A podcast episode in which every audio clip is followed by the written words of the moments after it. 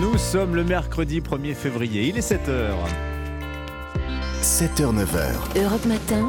Dimitri Pavlenko. Bon réveil à vous et à la une de l'actualité ce matin. Ce matin et maintenant, on fait quoi? Eh bien, on continue. Les syndicats annoncent deux nouvelles journées nationales de grève et de manifestation la semaine prochaine. Succès de la mobilisation hier contre la réforme des retraites. Plus d'un million deux cent mille personnes ont défilé.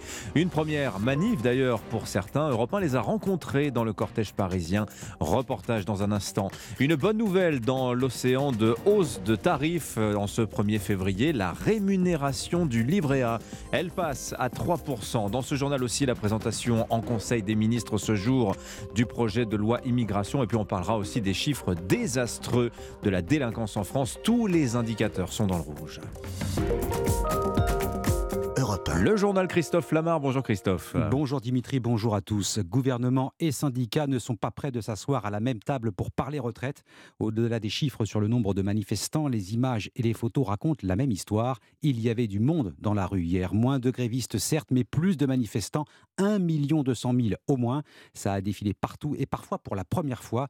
On ne va pas devoir de signes partout, mais les habitués l'ont constaté eux-mêmes. Il y avait beaucoup de petits nouveaux. Reportage dans le cortège parisien Clément Barguin. Des jeunes, des retraités, des salariés du public et du privé, une diversité de profils qui surprend Jean, fonctionnaire territorial syndiqué à la CGT, c'est un habitué des manifestations. C'était important de faire mieux qu'il y a 10 jours. Je pense que c'est réussi aujourd'hui. Il y a effectivement beaucoup de collègues qu'on ne voyait jamais en manifestation qui sont venus. Des nouveaux manifestants comme Edith, technicienne de laboratoire, à 57 ans, c'est la première fois qu'elle fait grève. C'est la première fois que je fais une manifestation. hein. Oui, c'est la première fois. Quand on me dit qu'il faut que je travaille deux ans de plus, ça fait beaucoup, deux ans. Sandra, elle non plus n'était pas descendue dans la rue le 19 janvier dernier, mais cette fois-ci, cette psychologue a décidé de battre le pavé. J'ai senti que c'était le, le jour où il fallait être dans la rue pour clairement faire comprendre que euh, non, on est contre cette réforme. Tous les deux employés dans une entreprise privée d'informatique, Nadia et Eric n'ont jamais connu une telle mobilisation. Sur 1000 salariés, on était 800 en grève. Les gens en fait ont pris conscience que ça concernait tout le monde. C'est un acte solidaire. C'est un acte Citoyen d'être là Et dehors. tous là. Et tous prévoient déjà de participer aux prochaines manifestations la semaine prochaine. Un reportage dans le cortège parisien Clément Barguin. Manifestations qui se sont déroulées dans le calme.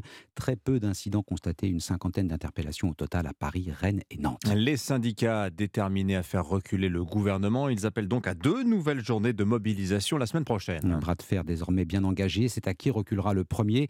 Conférence de presse hier soir au siège de Force ouvrière. La secrétaire fédérale de FO, Patricia Drevon, a pris la parole au nom de l'intersyndicale pour annoncer non pas une, mais deux nouvelles journées de mobilisation. Rien ne justifie une réforme aussi injuste et brutale. Le gouvernement doit entendre le rejet massif de ce projet et le retirer.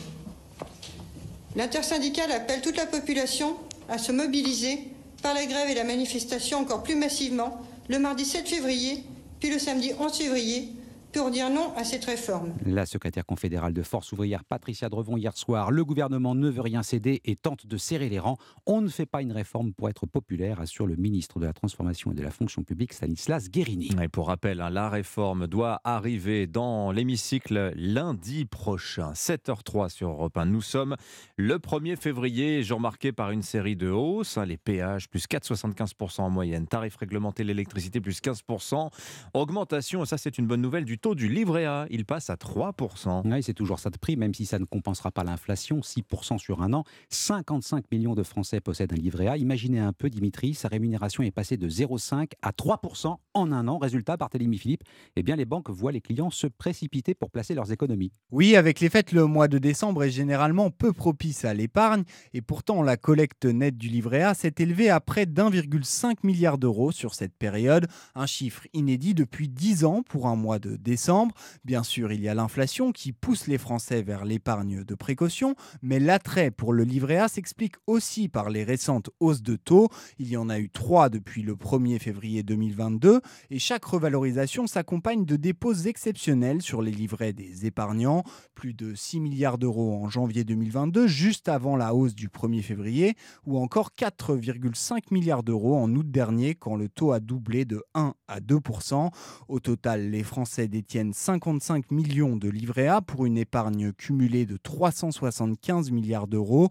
L'encours moyen d'un livret A s'élevait à 5 800 euros fin 2021, soit environ un quart du plafond autorisé. Barthélémy Philippe du service économie d'Europe 1. À 7h04, une bataille politique parfois en cache une autre.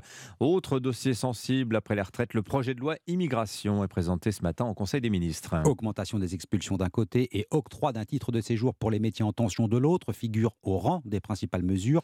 Projet de loi dénoncé par la gauche et les républicains, ce qui rend l'utilisation du 49.3 probable, mais mais on n'est pas à l'abri d'une surprise, Jacques Serret. Oui, car là aussi, l'exécutif n'est pas du tout assuré d'obtenir une majorité de voix avec une majorité relative. Tout dépend là encore du vote des députés républicains et à ce stade, c'est loin d'être gagné. Je voterai contre ce texte, a déjà fait savoir le patron des LR, Éric Ciotti, de la difficulté pour Emmanuel Macron de continuer de jouer la carte du en même temps, comme lors du précédent quinquennat.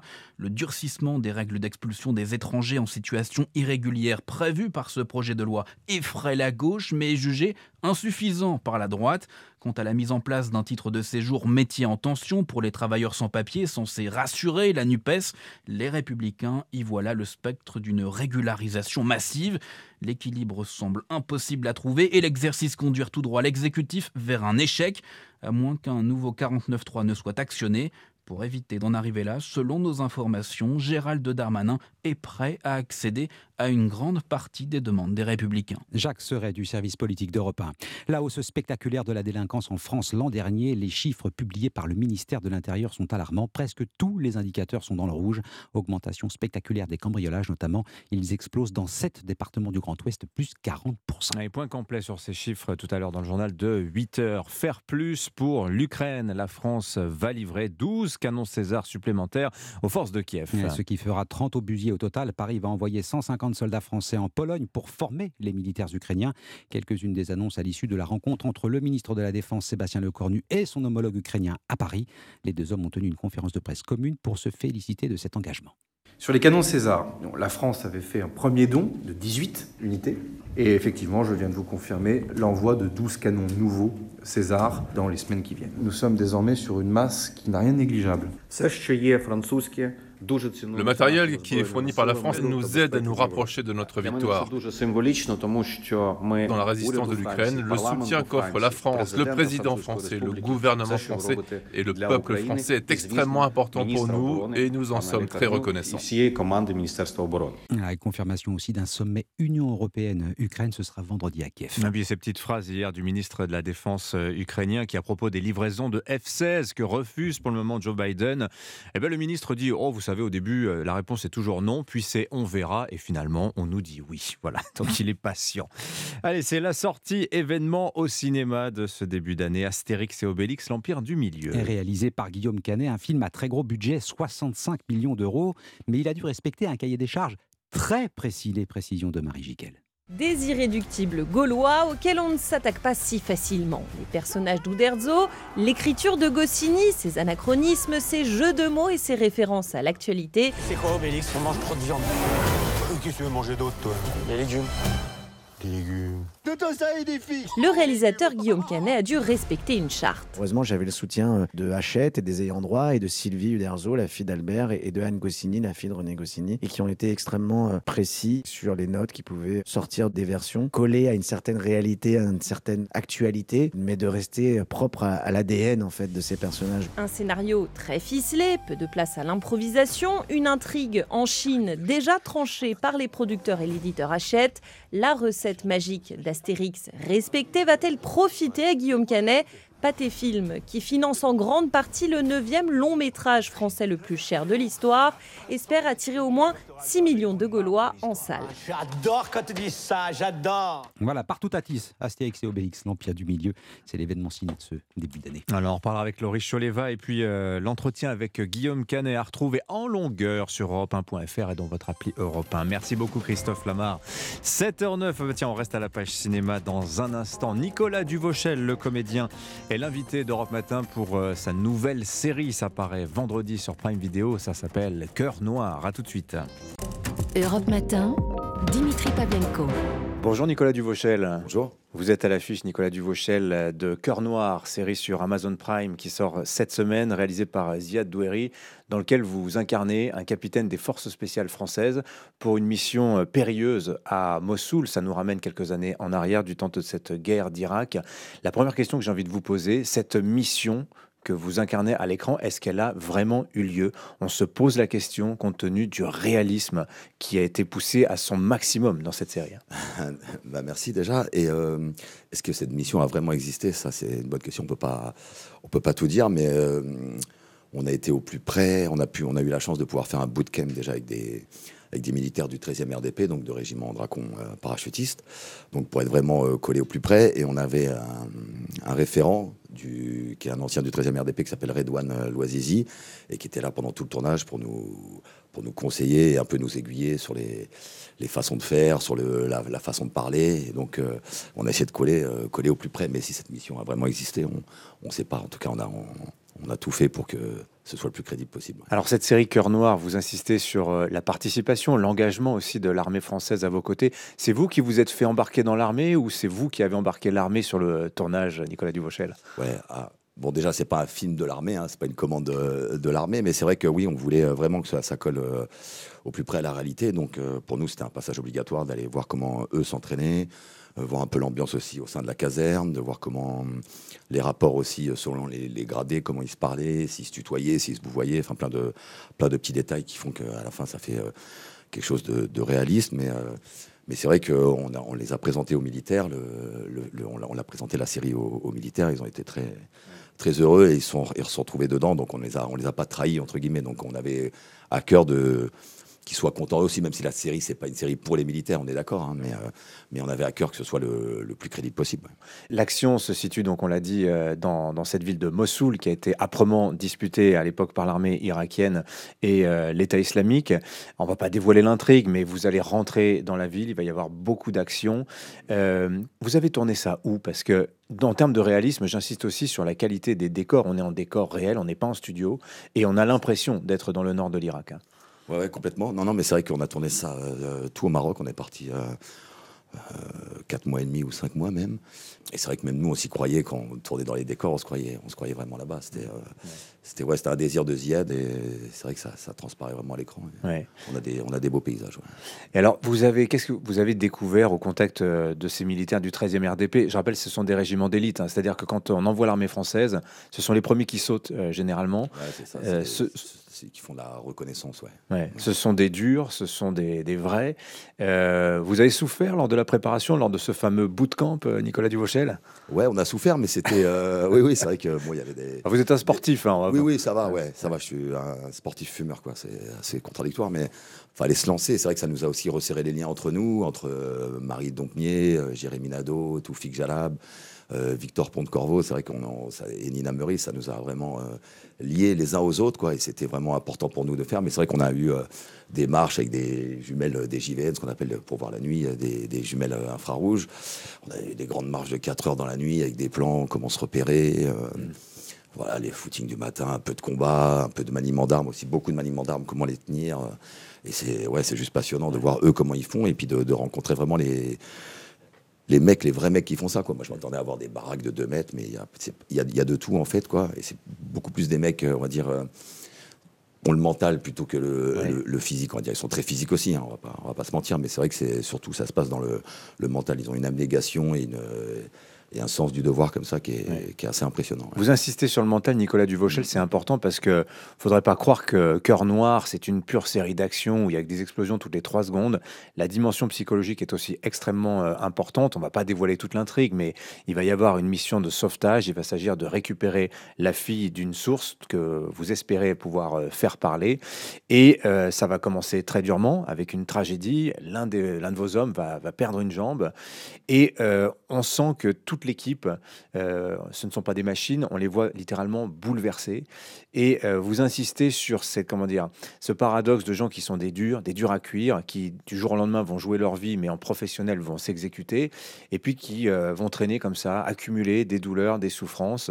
Et ça ressort comme ça tout au long de, la série, Nicolas Duvauchel. Cet aspect-là aussi qui vous a attiré dans ce projet Cœur Noir? Ah oui, oui, complètement. C'est vrai que on, voit ces mecs qui parlent pas beaucoup de ça. Ils sont très pudiques. Euh, donc, mais on a pu échanger avec, euh, avec certains qui ont connu euh, voilà, sur le terrain des, choses un peu, un peu dures, qui ont vu des, amis à eux mourir, ou sur des mines, des choses comme ça.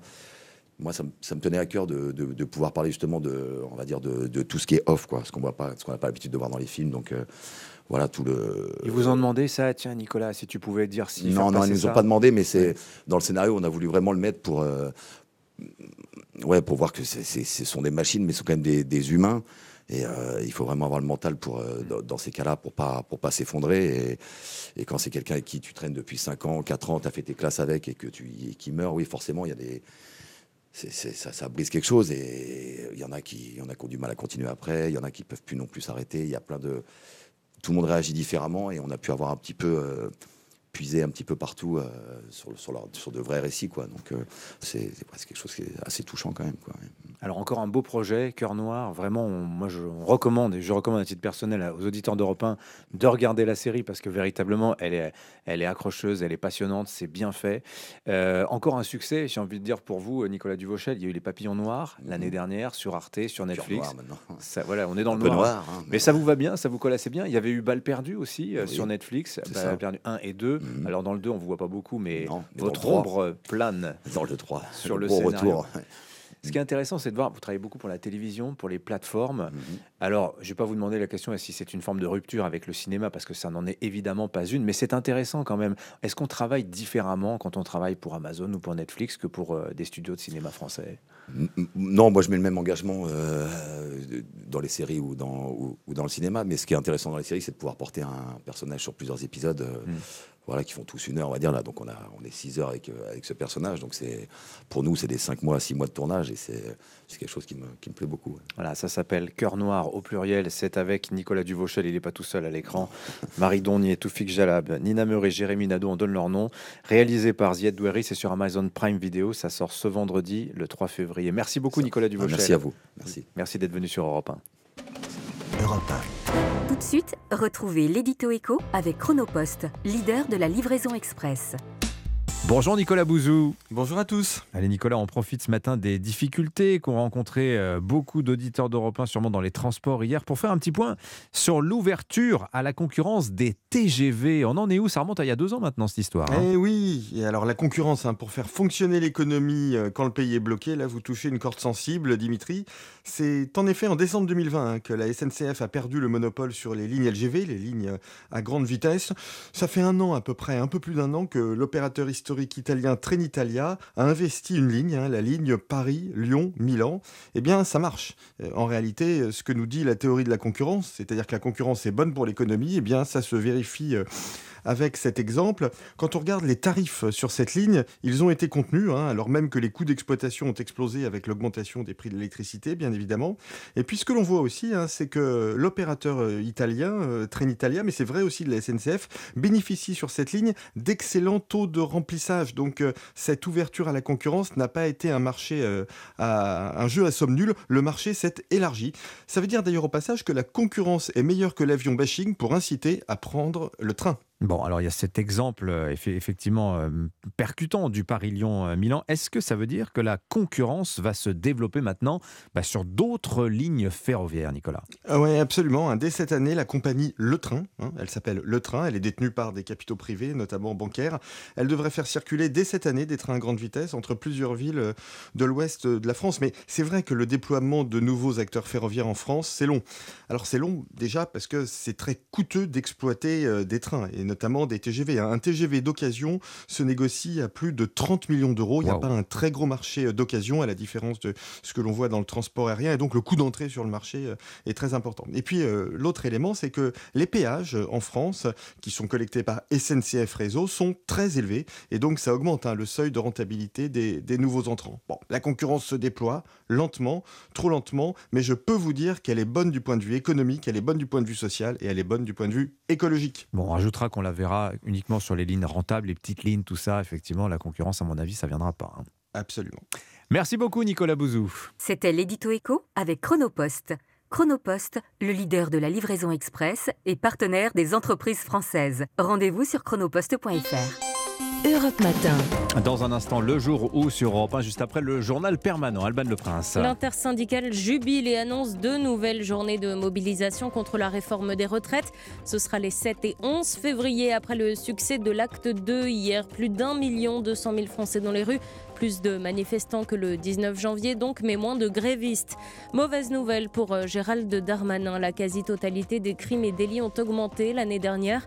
Après le chaos migratoire, le chaos sécuritaire n'a pas manqué de dénoncer Eric Ciotti. Le président des Républicains qui a déjà annoncé qu'il voterait contre le projet de loi immigration présenté tout à l'heure en Conseil des ministres. Casse-tête pour le gouvernement qui pourrait euh, reprendre beaucoup de propositions LR pour obtenir son soutien. C'est une information Europe 1. Et puis 21e journée de Ligue 1 ce soir à suivre en multiplex dans Europe 1 Sport. Parmi les matchs à l'affiche à 21h, Lens, deuxième du classement, reçoit Nice. Montpellier accueille le PSG et Monaco au Cerf. Cet adversaire, c'est le monde de la finance. Colonna n'était pas armé, il n'a pas opposé de résistance. C'est bien elle qui a écrit Omar m'a tué. Voici les Rolling Stones. C'est l'heure de votre plongée quotidienne dans la boîte à souvenirs d'Europe 1. Bonjour Lord d'Autriche. Bonjour Dimitri, bonjour à tous. En ce 1er février, les règles de l'assurance chômage se durcissent. Hein. La durée d'indemnisation pour les chômeurs est réduite de 25%. Vous revenez ce matin à travers les archives d'Europe 1 sur le jour de la création de l'ANPE, l'Agence nationale pour l'emploi. Nous sommes en 19 1967. À la manœuvre, un jeune secrétaire d'État à l'emploi du président Pompidou, un certain Jacques Chirac. Oui, la NPE centralise les offres et les demandes d'emploi. À l'époque, la France compte un peu plus de 200 000 demandeurs d'emploi, c'est un peu plus de 1% de la population. Ils pourront donc bénéficier d'une allocation, dit Jacques Chirac. La certitude qu'aura le travailleur demandeur d'emploi de pouvoir faire face aux problèmes de son reclassement, cela dure au minimum un an. Des agences ouvrent dans toute la France, des milliers de personnes viennent s'inscrire. La question du chômage qui augmente est déjà une préoccupation en 1967. Analyse du journaliste d'Europe 1 Philippe Beauchard. Si on compare la situation de la France à celle de l'Allemagne, on peut considérer que le chômage n'est pas dramatique mais tout de même, dans l'opinion, progressivement, l'inquiétude grandit. Et dans les années 70, l'ANPE oriente aussi les chômeurs vers tel ou tel emploi. Alors dans les années 70 également, le gouvernement euh, commence à prendre des mesures d'accompagnement en direction des chômeurs, tiens, tiens, de plus de 60 ans. Oui, en 1972, cinq ans après la création de l'ANPE, le nombre de chômeurs a doublé. Ils sont près de 400 000. Des réformes de l'assurance chômage se succèdent dans les années 80, 90 et 2000. En 2001, le PAR, plan d'aide au retour à l'emploi, entre en vigueur. Le chômeur s'engage à chercher activement un emploi et en échange, les indemnisations ne sont pas régressives. Reportage sur Europe 1 de Lionel Gougelot dans une agence de Lille. C'est sûr qu'on va avoir un afflux de personnes, on va avoir du monde. En attendant, dans les ANPE, on manque d'informations, estime Florence. Au chômage depuis plusieurs semaines, cette jeune femme s'interroge sur l'intérêt du dispositif. Si on ne nous propose euh, pas un travail qui correspond à nos compétences, qu'on nous oblige quelque part à un retour à l'emploi sans vraiment euh, quelque chose de, de, satisfaisant sur le plan du travail, moi je veux dire non. Et depuis qu'elle a été euh, créée, la NPE, devenue en 2008 Pôle emploi, a toujours été débordée par le nombre de demandes. Merci Lord d'Autriche pour ce bain de mémoire. Tiens, on salue Lionel Gougelot qu'on entendait à l'instant. Sa voix a un peu changé en l'espace de, de 20 ans. Je vous rappelle qu'à 8h15, l'invité d'Europe Matin ce matin sera Sandrine Rousseau au micro de Sonia Mabrouk. Elle s'est fait remarquer en commission à l'Assemblée nationale hier, Sandrine Rousseau. Ah bah la petite pastille, vous l'écouterez tout à l'heure. Elle parlait de Kylian Mbappé. Elle s'inquiétait pour ses trimestres passés à 50 ans. Bon, tiens, le football, justement, on va en parler dans un instant dans le journal de 7h30. Mais côté transfert, la fin du mercato d'hiver vire au fiasco pour le Paris Saint-Germain. Dimitri Vernet va nous raconter ça. À tout de suite. Europe Matin. 7h, 9h. Dimitri Pavlenko. Ah, une facture bien salée pour démarrer ce mois de février, celle de votre consommation d'électricité, plus 15% pour le tarif réglementé, plus 15% malgré le bouclier tarifaire. Reportage dans un instant. L'exécutif face à un mur, celui de la contestation contre la réforme des retraites. Nouveau rendez-vous pris par les syndicats, ce sera les 7 et 11 février prochains. Le gouvernement veut garder le cap, lui, et mise désormais sur le Parlement. Et puis les femmes, premières victimes du mal logement en France la Fondation Abbé Pierre publie aujourd'hui son rapport annuel. Europe 1. Le journal Romano qui bonjour Roman. Bonjour à tous. Après le gaz en janvier, l'électricité en février, plus 15% sur votre facture dès aujourd'hui, environ 20 euros par mois en moyenne si vous bénéficiez d'un contrat au tarif réglementé. Et vous êtes nombreux, 20 millions et demi de foyers, 1 million 400 000 professionnels concernés. Une hausse annoncée et limitée grâce au bouclier tarifaire que le gouvernement prolonge. 45 milliards d'euros cette année. Pour Europe 1 et vous, Romain Biteau a rencontré les habitants résidence à Paris. Chaque jour, Muriel prend l'ascenseur jusqu'au quatrième étage. Elle allume les lumières du couloir avant de rentrer dans son appartement équipé de radiateurs électriques. Des habitudes qui vont lui coûter plus cher. C'est 15% sur l'électricité, mais c'est aussi 15% qui vont être impactés sur les charges communes en termes de loyer. Donc au final, en fait, euh, c'est pas 15% que sur ma propre facture, c'est tout mon pouvoir d'achat qui va être réduit. Comme pour Valérie et son mari qui habitent un étage plus haut dans cet immeuble de 80 logements, le couple sera obligé de se restreindre. C'est sûr qu'on mange plus de patates et de, pâtes. Notre salaire, il n'a pas augmenté. La boîte à Pandore, elle n'existe pas. Hein. Leur voisin Xavier, qui vit avec sa femme et son fils d'un an, fera aussi face à la hausse de 15% comme il peut. Il se sentait pourtant protégé par le bouclier tarifaire mis en place par l'État. On était vraiment convaincus que grâce au génie français, on serait euh, protégé parce qu'on a tout pour être heureux en soi, soyons honnêtes. Mais c'est vrai que là, on se pose, on se pose de vraies questions. Le bouclier tarifaire pour limiter la hausse des prix de l'énergie reste toujours en vigueur. Sans lui, la facture de Xavier aurait doublé. Une estimation de la Commission de régulation de l'énergie, reportage européen et vous de Romain Biteau, a noté que le prix de l'électricité en France est d'ailleurs deux à trois fois moins cher que chez nos mm. voisins européens comme l'Allemagne ou la Belgique par exemple. il y a que en Espagne et au Portugal que c'est moins cher et sachez quand même que l'État prend en charge près de 43% du montant total de votre facture si vous êtes au tarif réglementé, on le reprécise toujours. L'autre grimace du jour, Roman, ce sera au moment de payer votre ticket de péage. Eh oui, passer par l'autoroute vous coûtera 4,75% plus cher en moyenne. Un exemple, le trajet Toulon-Mandelieu, c'est 90 centimes de plus, un record par rapport aux années précédentes. 7h33, venons-en à la réforme des retraites. La contestation s'installe. Rendez-vous donc mardi et samedi 11 février pour les prochaines manifestations. hier, syndicats et préfectures sont tombés d'accord. Montpellier, Bordeaux, Lyon, Alès, Angoulême, Mende, partout ou presque plus de manifestants et moins de grévistes par rapport au 19 janvier. De quoi tendre l'exécutif qui mise maintenant sur la bataille parlementaire. L'Assemblée nationale sous pression examine la réforme en commission des affaires sociales. Hier, les députés ont validé la création d'un index senior dans les entreprises. Des débats influencés par les cortèges qui défilaient justement au même moment, Alexandre Chauveau.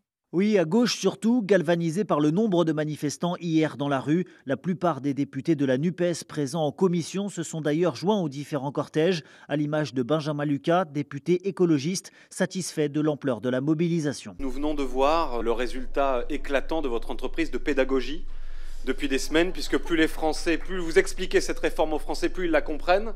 Et plus ils la comprennent, plus ils la rejettent. La gauche espère ainsi s'imposer comme la première force d'opposition à cette réforme, au détriment du RN, absent des cortèges et qui a déposé jusqu'ici beaucoup moins d'amendements. La rue met donc la pression au gouvernement. La réforme suscite des interrogations et des doutes. Nous les entendons, dit Elisabeth Borne, qui s'en remet désormais au débat parlementaire. Pour cela, l'exécutif compte toujours obtenir le vote des républicains et des députés récalcitrants de la majorité. Tous ont sensiblement les mêmes attentes sur une meilleure prise en compte des carrières longues et de la pénibilité, mais les débats hier en commission ne présagent pas à ce stade d'un quelconque rapprochement. Alexandre Chauveau, fin des débats ce soir en commission et ça risque d'être juste plus de 5000 amendements encore à examiner. une bataille législative d'ailleurs peut en cacher une autre. Euh, présentation aussi ce mercredi, mais en Conseil des ministres cette fois, du fameux projet de loi immigration. On aura l'occasion d'en reparler. 7h34, il y a deux fois plus de sans-abri aujourd'hui en 2023 qu'il y a 10 ans. Oui, un chiffre alarmant. La une ce matin, 330 000 personnes en France, une estimation de la Fondation Abbé Pierre qui publie aujourd'hui son rapport annuel sur le mal logement. Oui, l'ONG fait un focus particulier cette année sur les femmes plus vulnérables que les hommes face à ce phénomène du mal logement. Des mères seules avec plusieurs enfants et victimes de violences, profil type de ces femmes deux à trois fois plus touchées que le reste de la population. Un risque lié à une séparation, à un départ du domicile. C'est justement l'histoire de Rachida que Yasmina Katou a rencontrée pour Europe 1. Des menaces à l'arme blanche poussent Rachida à quitter son domicile avec ses trois enfants. Après un mois passé chez des proches, un juge lui délivre une ordonnance de protection qui lui permet d'expulser son ex-conjoint violent et de réintégrer le logement. Mais Rachida n'est pas titulaire du bail. Je ne suis pas partie de chez moi, même chez ma famille, par peur qu'il défonce la porte, il change les serrures, il est chez lui, il le sait pertinemment et il le dit à mes enfants, cet appartement, c'est à moi. Aujourd'hui, Rachida n'a aucune solution de relogement. La maman risque de se retrouver à la rue avec ses enfants d'ici un mois. Je n'ai aucune réponse de la part de mon bailleur. Et ils me disent clairement, dès que l'ordonnance de protection s'arrête, ils vont relancer une expulsion. C'est les femmes qui sont victimes de violences qui sont expulsées. Mais où est la justice? Je ne pourrais jamais m'en sortir en fait. Avec pour seule ressource le RSA, Rachida n'a pas les moyens de louer un appartement. Elle espère l'attribution d'un autre logement social pour pouvoir se reconstruire avec ses enfants. Le reportage de Yasmina Katou. Allez, nous partons en Corse. Alessandri, tournant politique, c'est le titre à la une ce matin du quotidien Corse Matin qui revient sur le régime de semi-liberté accordé hier à Pierre Alessandri. L'homme est incarcéré depuis 24 ans, condamné pour l'assassinat du préfet Erignac. La justice lui accorde donc dès le 13 février un régime de semi-liberté, c'est-à-dire qu'il passera quand même ses nuits en prison. Une décision qui pourrait relancer les négociations pour l'autonomie de l'île. Le reportage de l'envoyé spécial d'Europe, Frédéric Michel.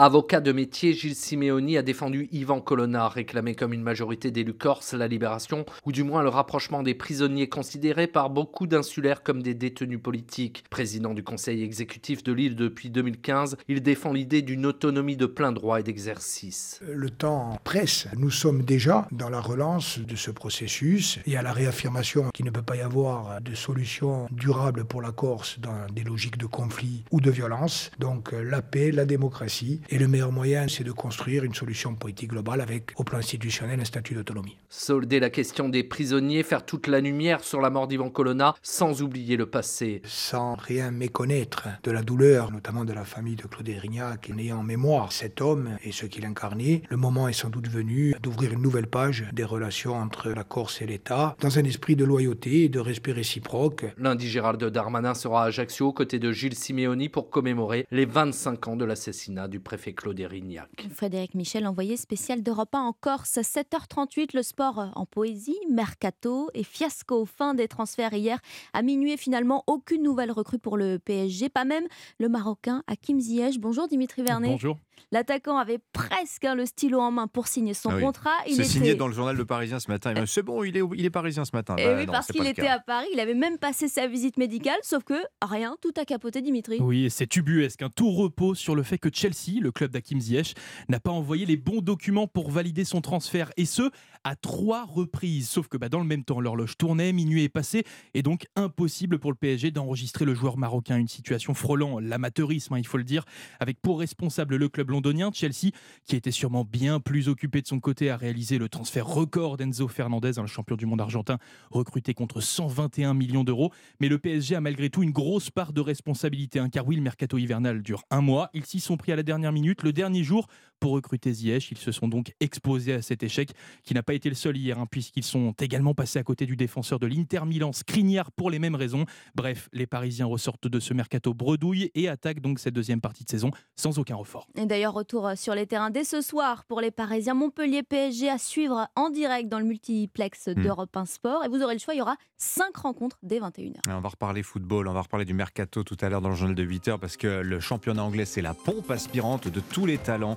Il y a tellement d'argent là-bas, on fera le point, vous allez voir, c'est absolument disproportionné. Merci à tous, merci Dimitri, merci Roman. On vous retrouve tout à l'heure à 9h. Dans un instant, restez avec nous sur Europe 1 dans 10 minutes.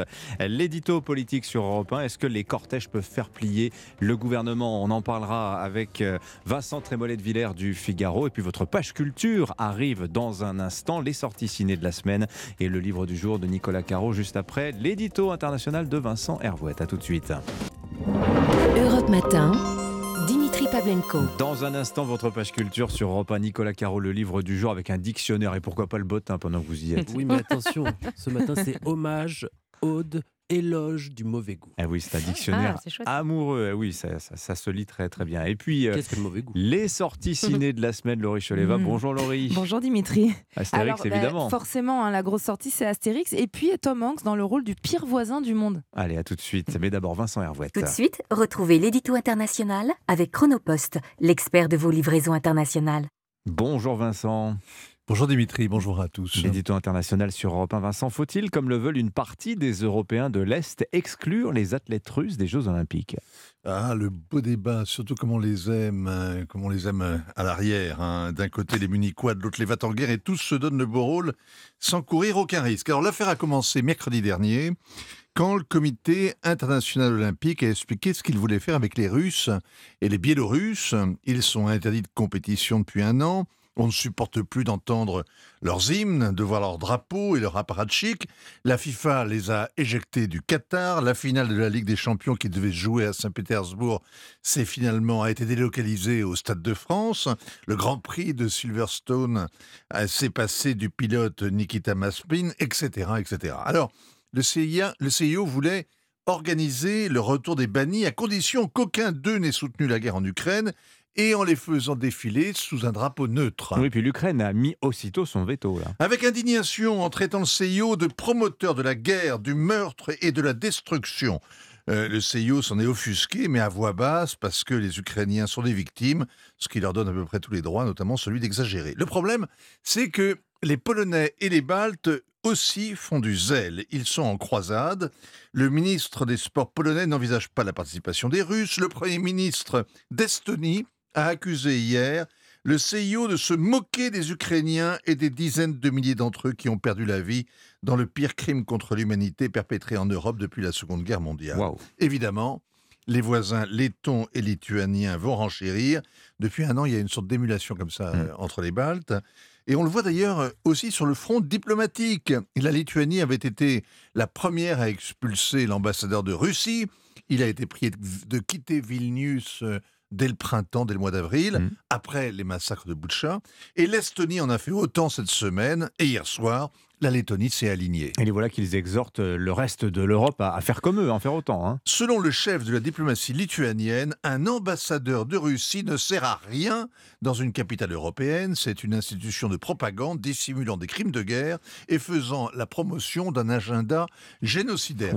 Alors, un ministre des Affaires étrangères euh, qui juge superflu les ambassadeurs, c'est bizarre comme un, un boucher qui serait végétarien. Mais après tout, il y a eu des universités l'an dernier pour censurer Dostoïevski, des orchestres philharmoniques pour refuser de jouer Prokofiev, comme si être russe était une faute, même être un russe mort. La France a échappé à ce macartisme. Trois théâtres jouent en ce moment des auteurs russes, l'Odéon, l'Atelier, les Bouffes parisiens. Mais expulser les ambassadeurs, après avoir saqué les oligarques, les artistes, les sportifs, ça va de pair avec euh, la surenchère militaire qui repousse toujours plus loin les lignes rouges. L'Europe prétend qu'elle n'est pas en guerre contre la Russie, mais rompre les ponts avec les Russes euh, l'installe dans une sorte euh, de drôle de paix. Ouais, Faut-il couper tous les fils hein? Ça, c'est le dilemme du diplomate. hein. Merci Vincent Hervouet. 7h47. C'était l'édito international avec Chronopost. Chronopost, le leader de la livraison express et partenaire des PME à l'international. Rendez-vous sur chronopost.fr. Europe Matin. Et le livre européen du jour, Nicolas Caro ce matin. Alors vous nous avez choisi un dictionnaire, c'est-à-dire je le montre à, à l'antenne à ceux qui nous regardent sur europe1.fr. Un dictionnaire amoureux. Vous connaissez la collection à succès chez Plon. Et alors là, c'est le romancier Nicolas Détienne Dorf qui s'en empare. Euh, Détienne Dorf, c'est un écrivain graphomane, un dandy toujours plein de fantaisie. Et il publie sans doute le dictionnaire amoureux le plus essentiel, mais il fallait y penser, le dictionnaire amoureux du mauvais goût. Ah oui, bah, c'est quoi le mauvais goût? C'est très subjectif tout ça. C'est hein. toute la question. C'est plutôt effectivement subjectif. On pourrait dire que c'est en fait le dictionnaire amoureux du mauvais goût selon Nicolas Détienne-Dorve. Il s'en explique dans l'introduction. Celui qui est le plus évident et qui a sa préférence, c'est le kitsch. Mais le mauvais goût, dit-il, peut être une frontière sociale, un racisme de classe. Dans ce cas, le mauvais goût, c'est simplement le goût de l'autre. Et puis, le mauvais goût change en fonction des époques. Bref, c'est donc ses choix à lui. Le Les mauvais- ombrelles à cocktail, là, par ah exemple. bah, ah bah, si vous commencez à feuilleter, c'est parti. Le mauvais goût ne se partage pas. Et par exemple, à la lettre B, je suis pas d'accord. Il a mis Belle du Seigneur, le roman d'Albert Cohen, parce que Ah. parangon de lyrisme et de guimauve stylistique. Mmh. N'importe C'est pas faux. quoi. Mais en revanche, je le rejoins pour Boîte de nuit. Que fuient donc ces gens, demande-t-il, qui s'enferment dans ces containers musicaux pour tressauter en vase clos? Agression auditive, promiscuité olfactive, migraine latente, et à part ça. Alors, c'est l'intérêt du dictionnaire. On passe du coq à l'âne, plutôt de l'âne au coq, puisque c'est dans l'ordre alphabétique. Et après la boîte de nuit, voici Bokassa, l'empereur Bokassa Ier, apothéose du kitsch, selon Ouais. lui. Alors il y a des gens, il y a des personnalités. Là, il s'en prend à René Château vidéo, par exemple. là. Oh, Ah ça oui, va dans c'est tous les vrai, sens. la collection. Ouais. Parfois, c'est des gens qui l'adorent, comme le regretté Jean-Yves Lafesse, dont l'improvisation confinait au génie. Et puis Jean-Pierre Mocky est là aussi. Et ensuite, il y a le papier tu-mouche. Je vous dis, ça va vraiment dans tous les sens. Vous savez, les serpentins collants sur lesquels les mouches terminent parfois leur course. Il y trouve, je cite, la poésie macabre des gibets médiévaux qui rappelaient aux humains leur finitude. Il y a aussi les salons de massage asiatiques, mauvais goût, les selfies évidemment, mauvais goût aussi, les SMS, les lunettes 3D et même Anne Hidalgo, la pauvre, elle s'en prend toujours une. C'est facile ça, c'est tiré sur l'ambulance. Pourrait Paul- lancer un débat, Eh, on n'est pas Paul- tous d'accord. hein. Paul Verlaine aussi, non mais vraiment, il va Ah loin. non, hein. mais, voilà.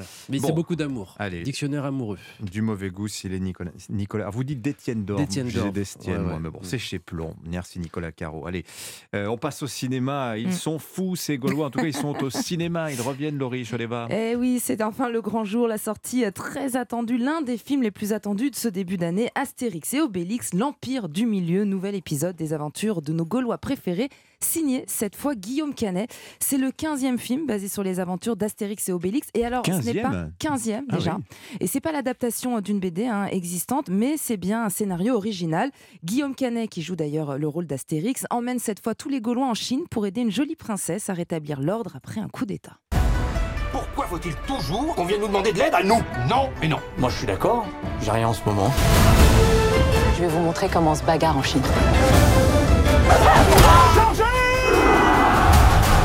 C'est quoi Obélix? On mange trop de viande. Euh, Qu'est-ce que tu veux manger d'autre toi? Des légumes. Des légumes. Des légumes? Hein? Tout ça et des filles, des légumes.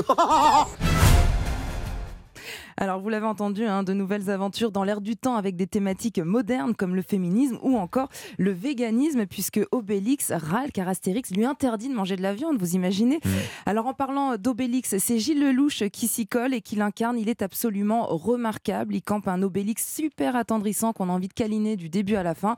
Et tradition euh, oblige hein, pour euh, les Astérix et Obélix, casting XXL.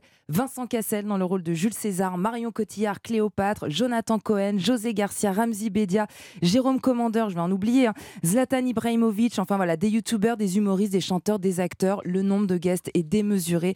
Euh, Manu Payet, euh, que nous recevions dans Clap samedi, était lui-même encore impressionné. Écoutez-le. Mon premier jour de tournage, César déprimé dans le palais de César, ok, avec José au pied de César et Cléopâtre qui jette tous ses vêtements et qui est super en colère. Euh, Donc j'ai dans la même pièce euh, José Garcia, Vincent Cassel et Marion Cotillard et Guillaume Canet au combo. Et là c'est mon premier jour. Et là je fais ok les gars, voilà il va falloir quand même. Tu vois, là tu te dis attends est-ce que j'ai bien appris mon texte? Oui je le sais parce qu'à un moment ton texte il se barre. Voilà, bon, c'est Manu Payet. Il a pas, il- il- quand il les faisait euh, Virgin Radio la matinale en même temps, c'était coton pour lui de faire les Oui, deux. oui, oui, c'est vrai. Et puis Ouais. parfois ils allaient tourner, les conditions météo n'étaient pas là, donc ils Ouais. revenaient pour rien. En très bref, aussi un film avec Mm. euh, Tom Hanks, et c'est un film européen. Oui, et c'est le pire voisin du monde, euh, Tom Hanks. C'est difficile à croire et pourtant, euh, c'est vrai. Il interprète ben, ce voisin qu'on n'a pas envie d'avoir, qui râle, qui veut faire respecter les règles à la lettre, qui cherche toujours la petite bête. Bref, le voisin chiant, mais heureusement, tout va changer lorsqu'une nouvelle famille va débarquer et qui va faire la rencontre de deux petites filles. C'est un film super drôle, très attendrissant. Il faut savoir que pour tout ce qui est flashback, il n'y a pas de rajeunissement euh, euh, artificiel pour Tom Hanks. C'est son fils, Truman Hanks, qui le joue. Truman, il s'appelle comme Ouais, Harry Truman. Ah donc, c'est Comme le. Truman Show, ouais. Le pire voisin du monde, donc, avec Tom Hanks, c'est un film européen. Et puis Astérix et Obélix. Tiens, bah, c'est quoi un Gaulois? Ce sera le tuto de la rédaction d'Europe 1 tout à l'heure dans votre journal de 8 h Merci beaucoup, Laurie Choleva. Merci plaisir. Nicolas. Merci. Vincent. À demain la semaine prochaine. 7h52. Europe Matin. Juste avant l'édito politique, le journal permanent sur Europe 1. Alban Le Prince. L'intersyndicale passe à la vitesse supérieure en annonçant deux nouvelles mobilisations contre la réforme des retraites la semaine prochaine, les 7 et 11, puisque plus d'un million deux cent mille Français sont descendus hier dans les rues. À l'Assemblée, fin de l'examen du texte en commission ce soir, les députés n'auront pas le temps de se pencher sur les 5100 amendements restants.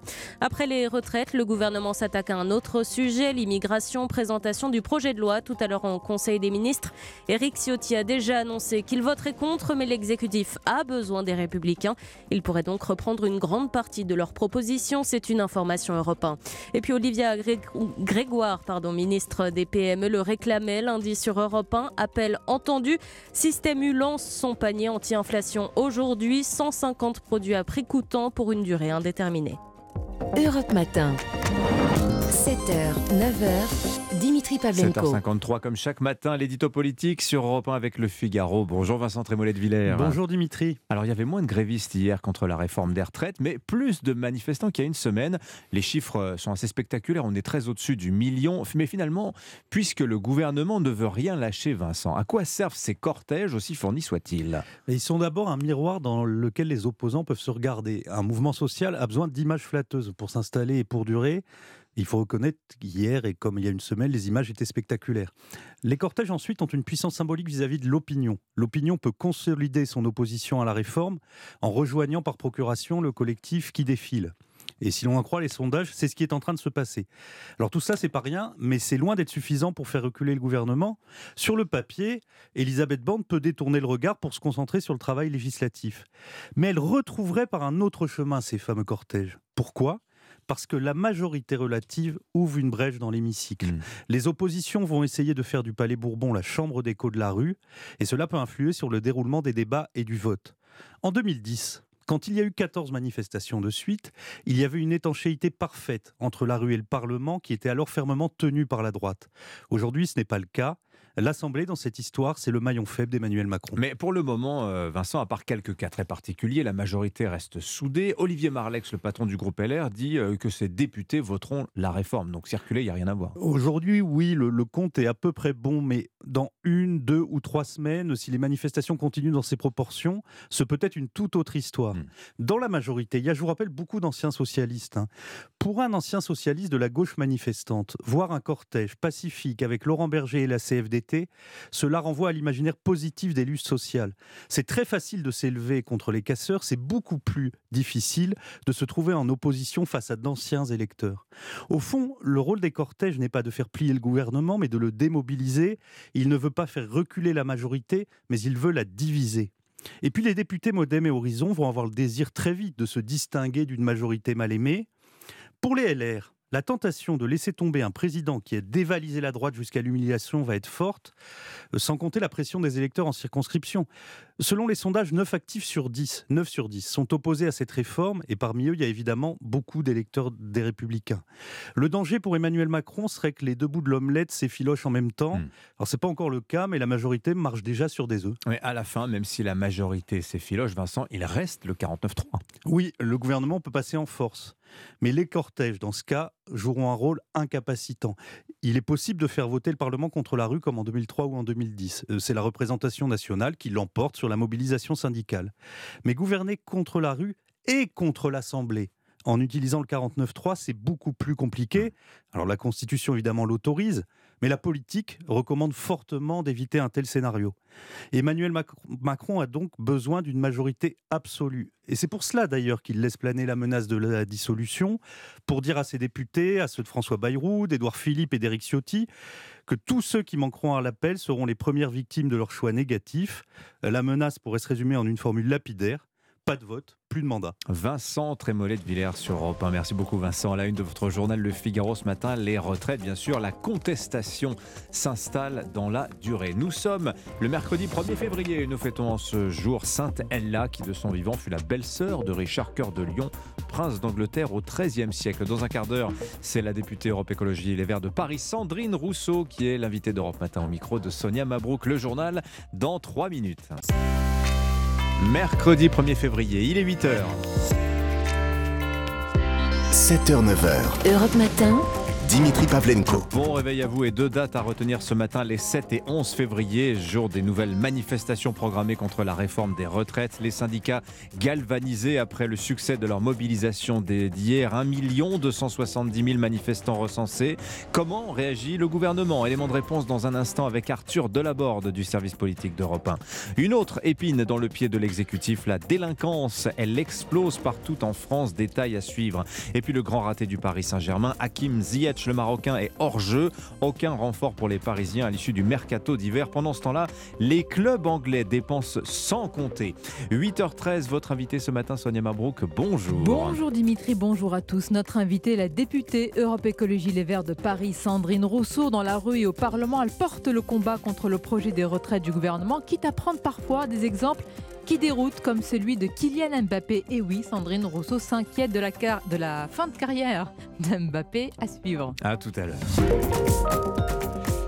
Mais d'abord, le journal Fanny Marceau. Bonjour Fanny. Bonjour Dimitri, bonjour à tous. La bataille sur les retraites plus que jamais à la une ce matin. La contestation s'installe dans la durée, titre Le Figaro. Le bras de fer se durcit selon les échos. Qui va craquer demande l'opinion. Arthur Delaborde du service politique d'Europe 1 est avec nous. Bonjour. Bonjour Fanny, bonjour à tous. Dans un instant, vous nous direz comment le gouvernement encaisse le succès de cette mobilisation contre la réforme des retraites. Près d'un million trois cent mille manifestants hier selon le ministère de l'Intérieur, deux millions et demi selon l'intersyndicale. Prochain appel à la mobilisation les 7 et 11 février prochains. Des dates savamment choisies, comme l'explique Gérard Mardinet. Il est secrétaire général CFE-CGC. Ce sont deux dates complémentaires. Donc une date en semaine qui va permettre à tous les salariés, retraités et jeunes qui peuvent se mobiliser en semaine de venir à cette manifestation.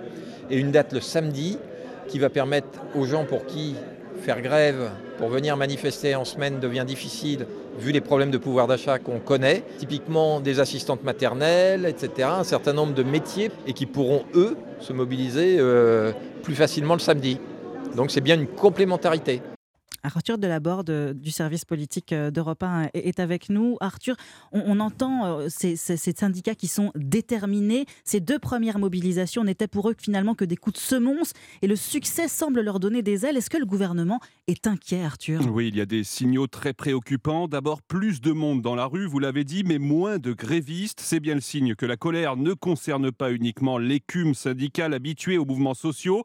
On a vu hier de nombreuses personnes manifester pour la première fois depuis longtemps et donc dans les cortèges davantage de profils non syndiqués et peu ou pas politisés, avec des banderoles, des slogans et des revendications exprimant une colère générale qui dépasse le cadre de la réforme des retraites. La mobilisation cristallise autour d'elle les difficultés du moment comme l'inflation et les rancœurs contre le président. Dans cette configuration difficile pour Emmanuel Macron d'apporter des réponses politiques, il n'a quasiment aucune marge de manœuvre. Les deux seules portes de sortie, c'est-à-dire retirer la réforme ou bouger sur les grandes lignes, ne sont absolument pas envisagées car elles précipiteraient le second quinquennat dans l'inertie. L'idée, c'est donc de tenir au maximum en misant sur un débouché non pas dans la rue, mais au Parlement. Or, c'est loin d'être acquis avec la majorité relative, sachant que tout passage en force jetterait de l'huile sur le feu. Arthur Delaborde du service politique d'Europe 1. Notez qu'hier, la Commission des affaires sociales de l'Assemblée nationale a validé le deuxième article du texte qui concerne l'emploi des seniors. Les députés ont jusqu'à ce soir pour terminer l'examen du projet de loi et ses 5000 amendements. Lundi, les débats s'ouvriront dans l'hémicycle avec le vote d'une motion référendaire du Rassemblement national. Dans les cortèges hier, il y avait beaucoup de jeunes actifs. Oui, à peine entrés dans le monde du travail et déjà inquiets pour la fin de leur carrière. Ils craignent de ne pas pouvoir couler, de ne pas pouvoir couler de vieux jours euh, paisibles. La solution pour certains, c'est simple, anticiper et commencer dès maintenant à épargner Caroline Baudry. Après quelques années de travail comme Théophile, l'angoisse d'une retraite insuffisante, l'ingénieur parisien de 28 ans anticipe déjà. Il verse 300 euros par mois dans un plan épargne-retraite et une assurance vie. Aujourd'hui, je prends mes dispositions personnelles vraiment dans le sens où, au vu du nombre d'années que je dois travailler, ce sera du coup forcément les, 67 ans euh, où je pourrais toucher ma, retraite à taux plein. Et, et, et j'ai l'impression que plus ça va, plus on va augmenter l'âge. Enfin, j'aurais sûrement envie de la prendre Corentin, 29 ans, a aussi sorti la calculatrice. Il capitalise dans l'investissement locatif. Un placement en loi Pinel dans un appartement dans le sud pour pouvoir ne pas me poser une question et ne pas me regarder les prix quand je serai à la retraite. J'aurais peut-être pas envie de continuer jusqu'à mes 70, 75 ans pour toucher euh, le maximum de la retraite. Euh, on a tous le droit aussi de, profiter un peu de, de, ce qu'on a construit pendant toutes ces années de travail. Même pas trentenaire, il pense déjà à ses vieux jours, compléter d'environ 50% sa pension de retraite en revendant dans 10 ans ce deux pièces en bord de mer. Caroline Baudry. Voilà, ça s'appelle la prévoyance. Il est 8h06 sur Europe 1. Nous sommes le 1er février. Beaucoup de changements comme en début de chaque mois. Hein. Oui, le taux d'intérêt du livret A passe de 2 à 3 La réforme de l'assurance chômage entre en vigueur avec une baisse de 25 de la durée d'indemnisation. La facture d'électricité augmente de 15 Oui, pour le tarif réglementé à EDF. Hein. Tout à fait. Et enfin, les tarifs des péages augmentent, eux, de 4,75 en moyenne. Mais Vinci Autoroute annonce bloquer les prix sur la majorité des petits trajets pour alléger le coût du déplacement entre votre domicile et votre travail. Et puis ce matin, Système U euh, annonce le lancement du panier anti-inflation. La ministre des PME, Olivier Grégoire, le réclamait lundi matin sur Europe 1. Il sera mis en place pour une durée indéterminée. Venons-en maintenant à ces chiffres édifiants dévoilés par le ministère de l'Intérieur hier partout en France. La délinquance progresse. Oui, dans tous les territoires, les violences sont en forte hausse. On est revenu finalement aux chiffres d'avant Covid. David Montagnier, tous les voyants sont au rouge. Effectivement, à commencer par les ils explosent en Bretagne et en Pays de Loire, plus 40% dans cet département du Grand Ouest. Et ça concerne aussi bien les résidences principales que les maisons secondaires. Viennent ensuite les homicides, deuxième année consécutive de hausse. 69 de plus en un an pour un total de 948 victimes. Elle retrouve des niveaux historiques jamais atteints depuis 30 ans. Les meurtres et assassinats progressent en particulier dans les Outre-mer. 1000 infractions par jour pour euh, les coups et blessures, en sachant que ces chiffres sont basés sur euh, les dépôts de plaintes. Seulement 37% des victimes signalent les faits dans un commissariat ou euh, en gendarmerie. À noter enfin une hausse des violences intrafamiliales, mais qui est due à une meilleure prise en compte des plaintes et à la parole qui se libère. En tout cas propos et les termes du gouvernement. David, ces chiffres sont une mauvaise nouvelle pour euh, l'exécutif. On le sait, la sécurité, hein. c'est un peu le talon d'Achille du gouvernement et du président de la République. Oui, malgré la communication de Gérald Darmanin, le ministre de l'Intérieur demande régulièrement aux forces de l'ordre une mobilisation sans faille. La place Beauvau reconnaît une situation difficile. On parle souvent d'une société plus violente. Se pose aussi la question de la réponse pénale, assez dissuasive ou non. Une lueur d'espoir euh, tout de même. La lutte anti-drogue affiche un léger mieux. David David Montagnier du service police-justice d'Europe 1. La France, toujours au chevet de l'Ukraine, 12 nouveaux canons César vont être envoyés à Kiev. au total, Paris aura fourni 30 de ces pièces d'artillerie haut de gamme auxquelles il faut ajouter les 19 canons César promis par le Danemark. Et puis en football, c'est la fin aujourd'hui euh, du mercato d'hiver. C'était la fin, pardon, à minuit.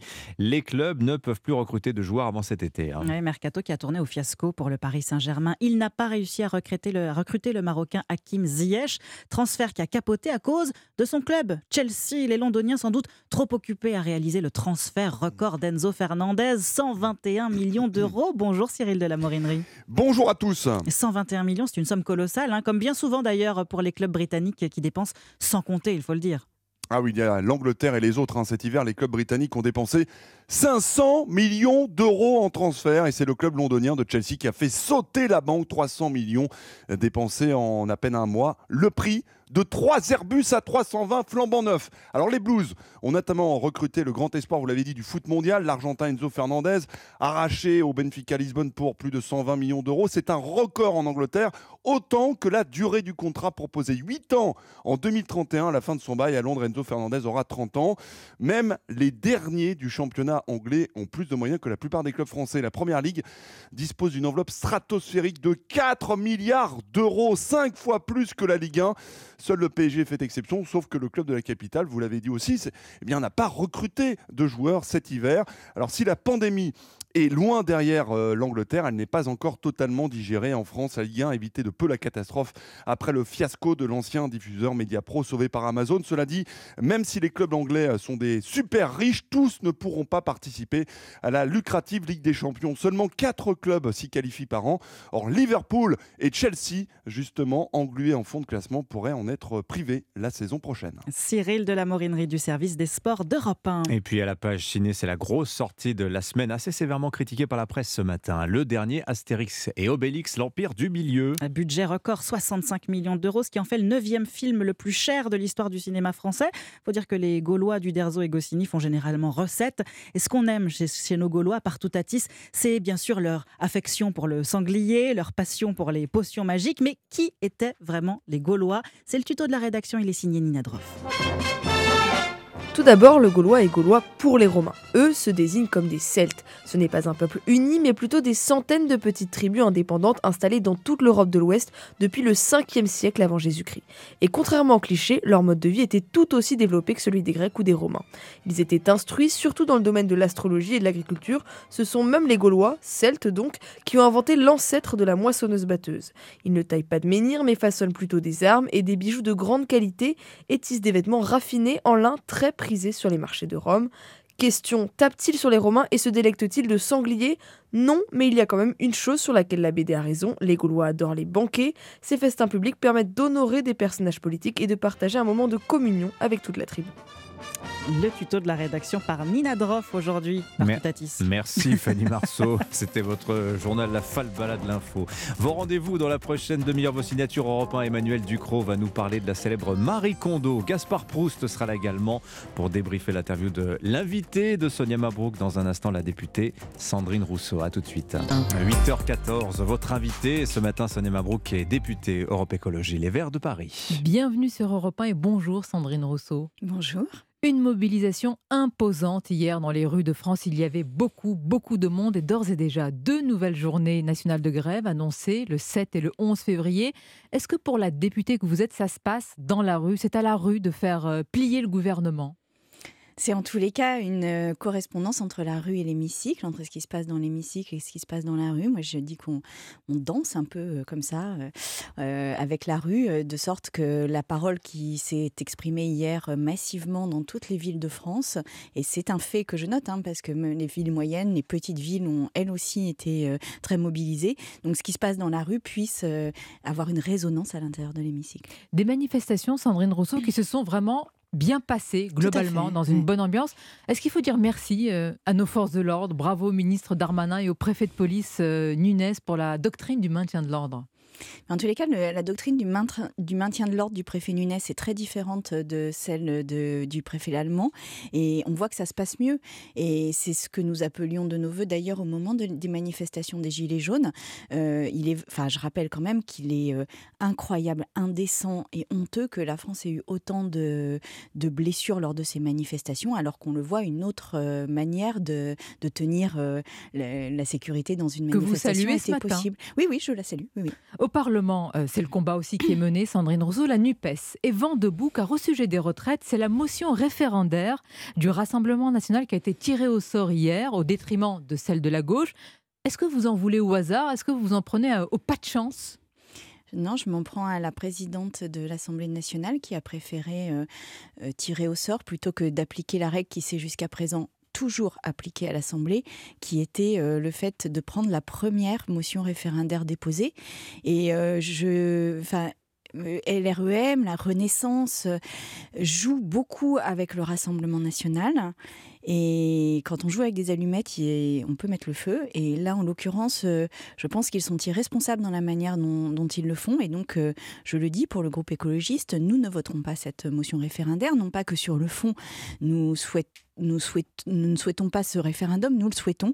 Mais par contre, on ne peut pas, et je le dis avec un peu de solennité, nous avons décidé, et, et nous le ferons pendant toute la mandature, nous ne pouvons pas collaborer avec un mouvement euh, fascisant comme l'est le... Fascisant Oui, comme l'est le Rassemblement national, Moi, je me demande avec, les, oui. avec les racines qui sont les siennes euh, et qui viennent de la collaboration française. Il n'en est pas créé, il n'en est pas question. Mais que- qu'est-ce que vous dites, Sandrine Rousseau, à ces millions de Français, souvent des classes euh, moyennes, populaires, qui sont descendus dans la rue, hier peut-être d'ailleurs euh, à vos côtés, qui sont contre la réforme des retraites et qui ont voté le Rassemblement national Vous dites qu'ils sont euh, fascisants aussi? Non, non, je ne dis pas que eux le sont, je dis que le mouvement l'est et que par ailleurs, euh, je comprends qu'ils qu'ils soient en colère même contre cette décision. Mais vraiment, pour moi, c'est une ligne rouge que je ne franchirai jamais. Et par ailleurs, je leur dis que nous nous battrons pour les retraites. Nous nous battrons pour le droit aux retraites. Nous le faisons d'ailleurs. on passe des heures et des heures et des parler. heures à, à mais, mais vous, vous ne ralentir voterez pas l'étude cette de ce texte. référendaire. Vous ne la voterez pas. Ah non, parce je ne la voterai pas. et communistes, pour non, l'instant, je ne la voterai pas parce qu'il n'y a pas de collaboration. Il n'y a pas de collaboration possible avec ce mouvement, d'aucune manière. Même sur un même texte. Même sur un même texte. Et, Et, si vous dur aviez... cela soit-il. Et si vous aviez gagné le tirage au sort, est-ce que vous auriez trouvé cela tout à fait normal et peut-être parfaitement dans les règles et nous n'aurions pas eu cette conversation euh, ce matin?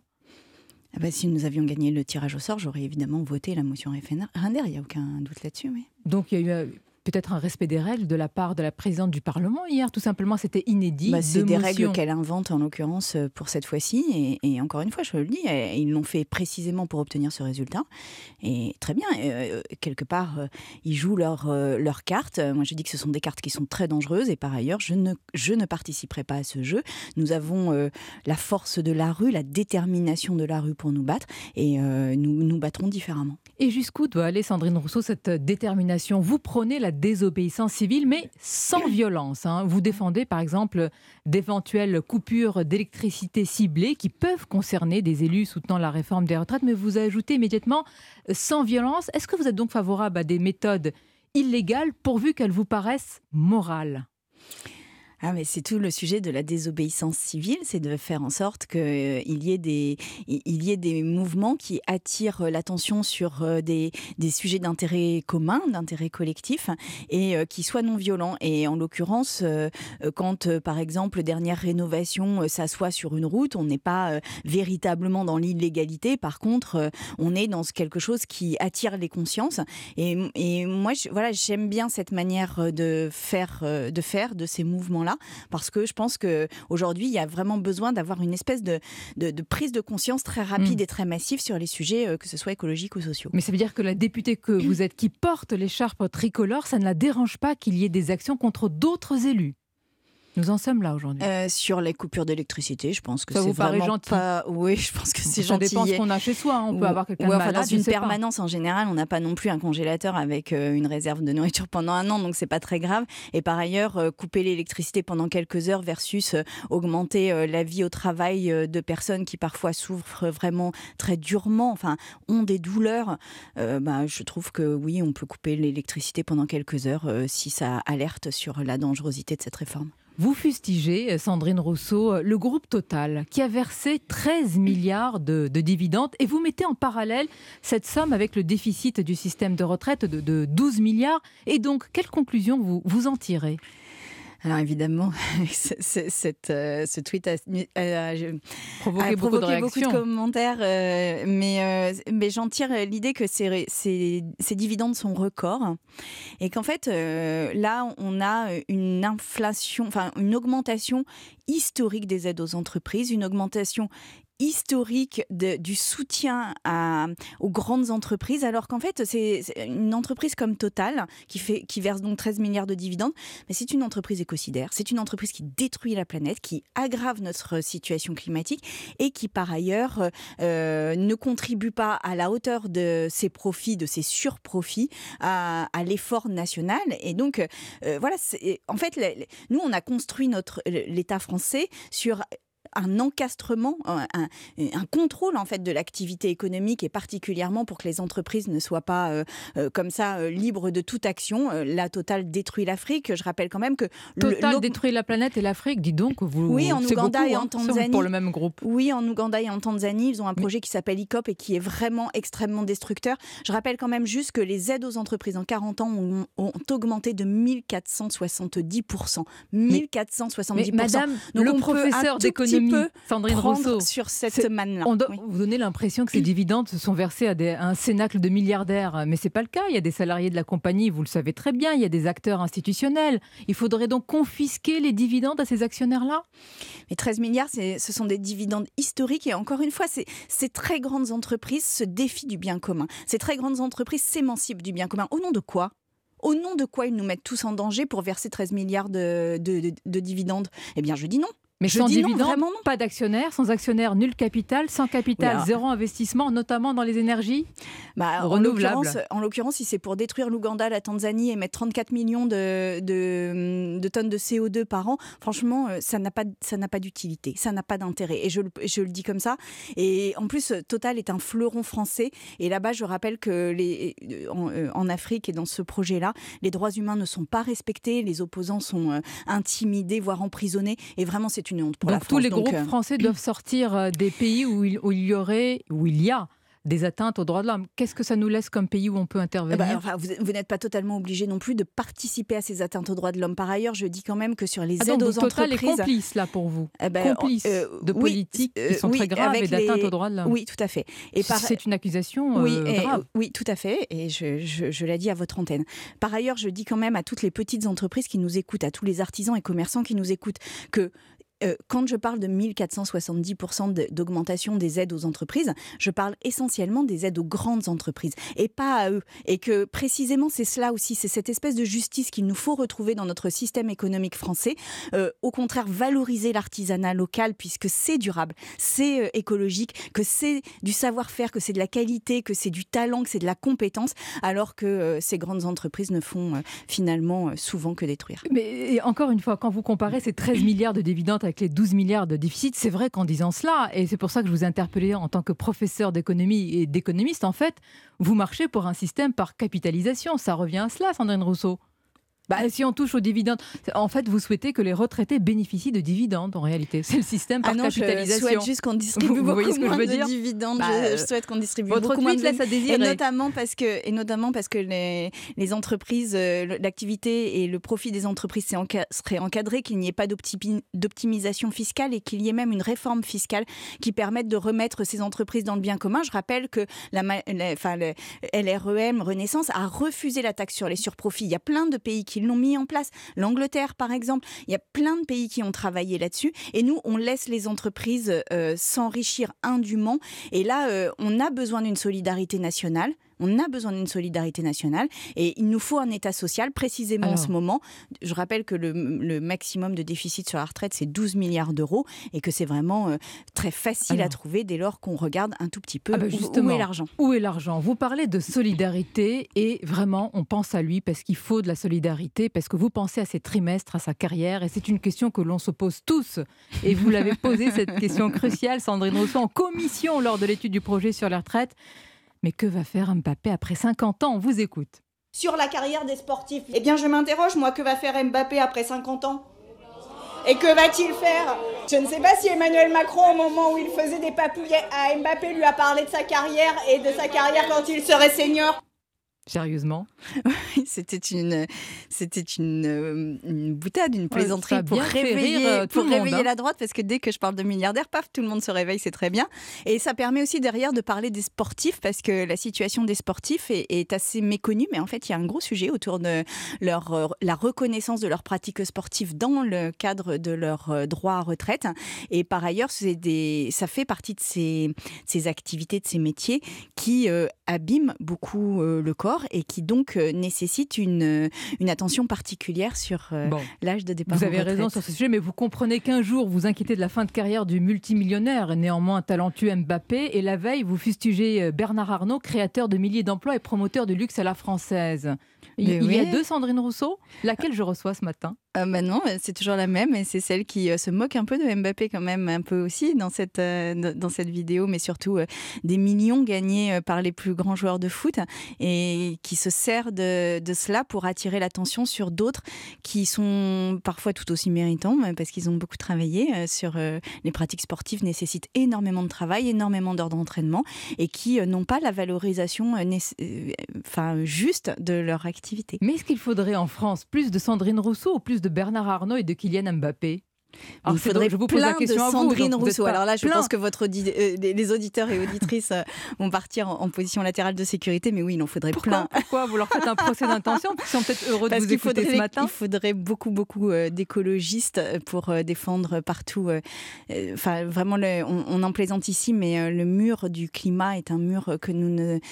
C'est un vrai sujet. Nous, oui, mais, est-ce qu'il faut moins de riches Nous ne une réalisons France pas. milliardaires. Là, il y a une semaine, Marine Tondelu nous dit une France sans milliardaires. Vous reprenez cette, euh, ce langage, cette rhétorique Mais en fait, on a une société, on a un modèle économique qui valorise cet enrichissement euh, euh, énorme de milliardaires. Je me souviens d'Emmanuel Macron qui disait que des adolescents pouvaient rêver d'être milliardaires. Ben non, en fait, il nous faut rêver de biens communs, il nous faut rêver Bah, de préservation des ressources, il nous les faut rêver d'une belle planète, il nous faut rêver de retrouver des oiseaux dans nos jardins. Je rappelle que en quelques années, ils ont ils ont diminué de quasiment de moitié. Enfin, je veux dire, on est dans Mais un si on laissait les gens rêver à ce complet. qu'ils veulent. Mais non, parce que Ah en bon fait, Oula, euh, non mais euh, quand on, quand, les euh, rêves quand on valorise les milliardaires dans la société, eh bien, euh, à la fin, on, on, valorise une, une accumulation de richesses é- énorme, de quel- indécente, et, et on il n'y a pas de milliardaires sans pauvres, en fait. C'est ça qu'il faut bien comprendre. C'est que finalement, euh,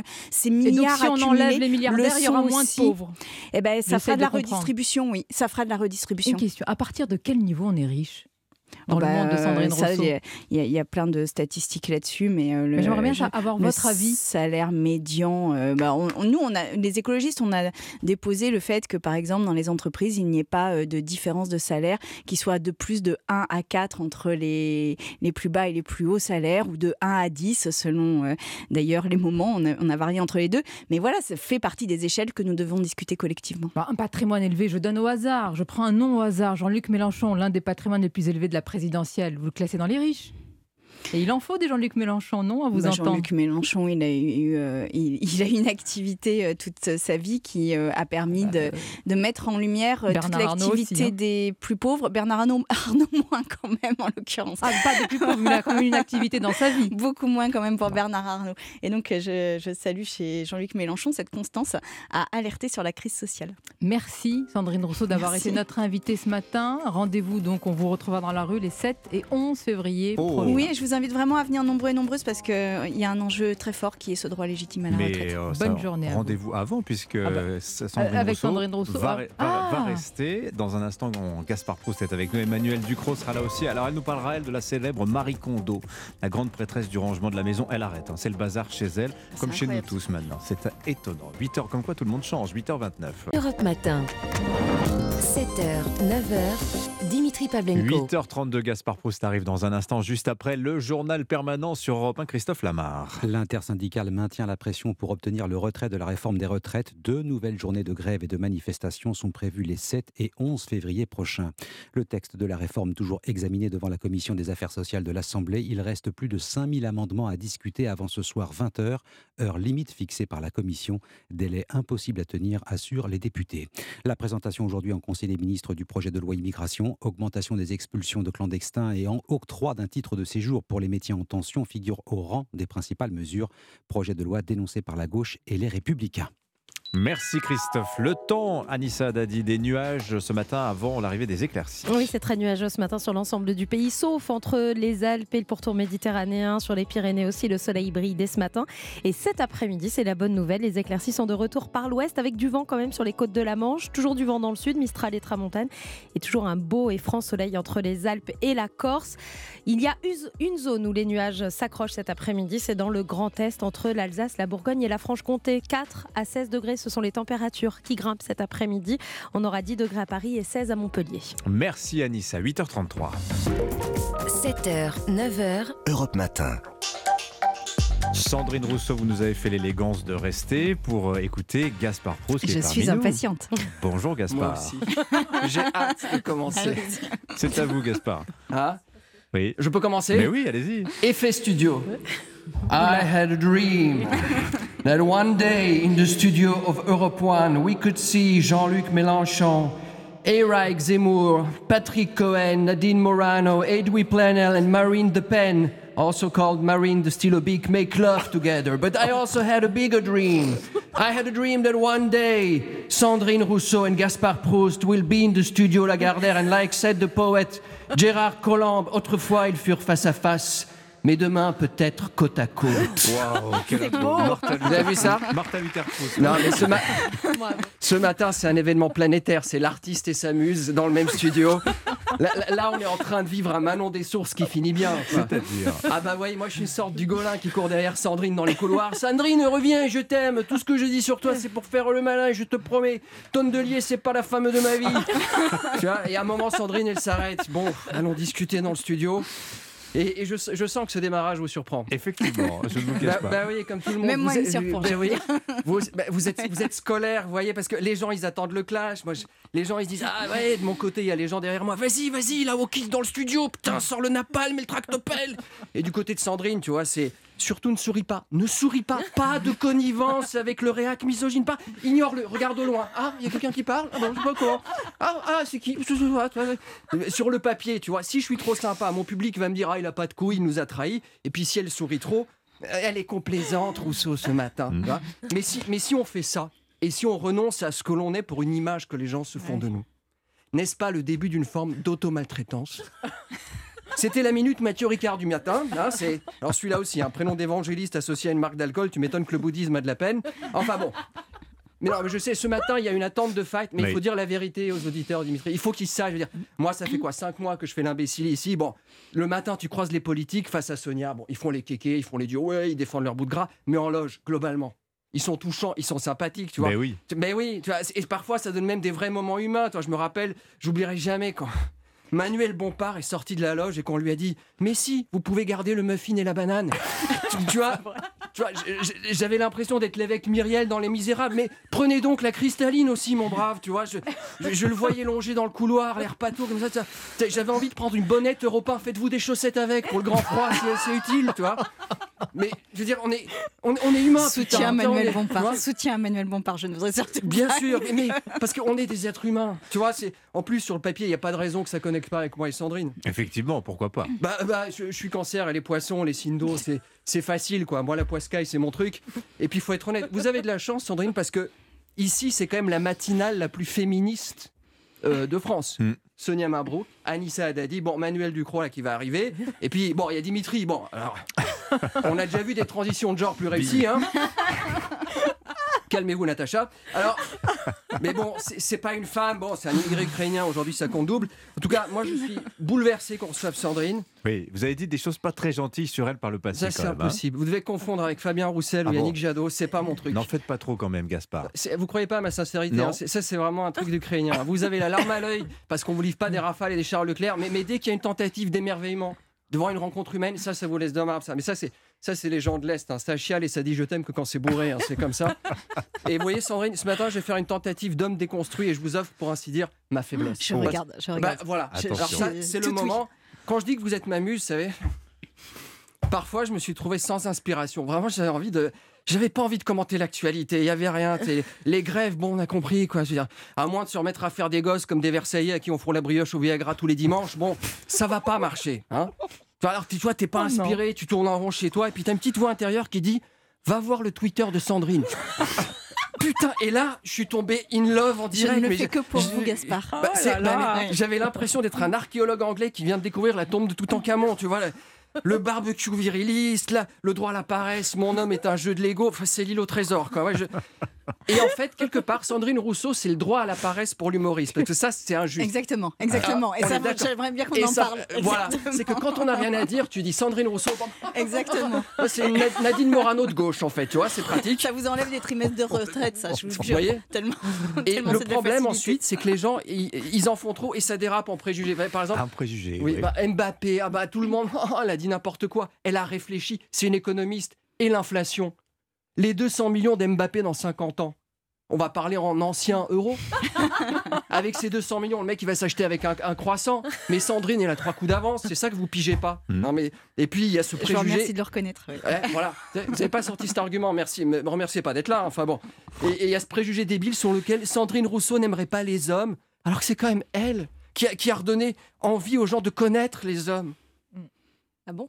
Bah, c'est, euh, euh, pour que même Michel Sardou veuille savoir à quoi ressemble son mec, enfin, dire, quand un hétéro macho de base des années 60 commence à se passionner pour un mec qui sort avec une féministe, non mais on est où là? Qu'est-ce qui se passe? C'est quoi le titre du prochain album de Michel? Les saunas du Connemara? Le, temps des backrooms Non.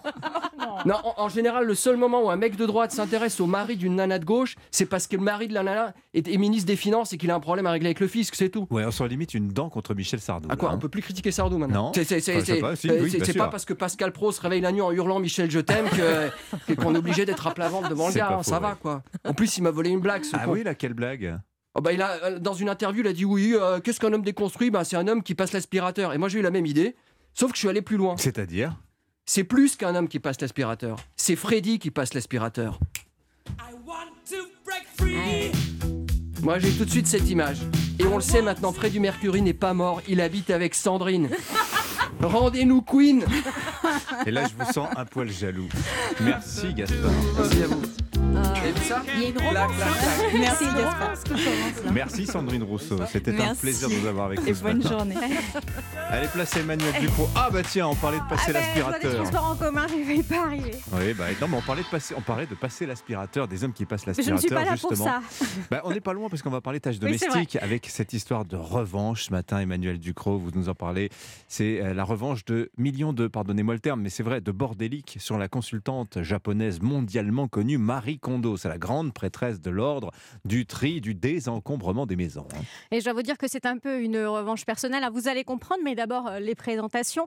Euh, Pour ceux de nos auditeurs qui ne connaissent pas ce bulldozer du rangement, du rangement pardon, je vais reprendre mon souffle. Marie Kondo, c'est cette consultante japonaise qui a fait fortune avec un livre, La joie du rangement, Hmm. publié en 2011, traduit dans le monde entier, vendu à des millions et des millions d'exemplaires. Elle y décrit une méthode d'organisation de la maison qu'elle a inventée et enseignée, la méthode KonMari. Ah, pour ceux qui ne connaîtraient pas cette méthode KonMari, qu'est-ce que c'est? Bah, c'est une approche de l'ordre qui tient du totalitarisme ménager. Confidence, je détiens moi-même cette édition illustrée qui s'appelle Ranger l'étincelle du bonheur. Je la tiens planquée tout en haut de ma bibliothèque pour ne pas tomber dessus par hasard. Je l'ai feuilletée pour écrire cette chronique. Je maintiens, c'est tout sauf l'étincelle du bonheur, c'est plutôt l'incendie d'Attila le 1. Je vous la fais courte.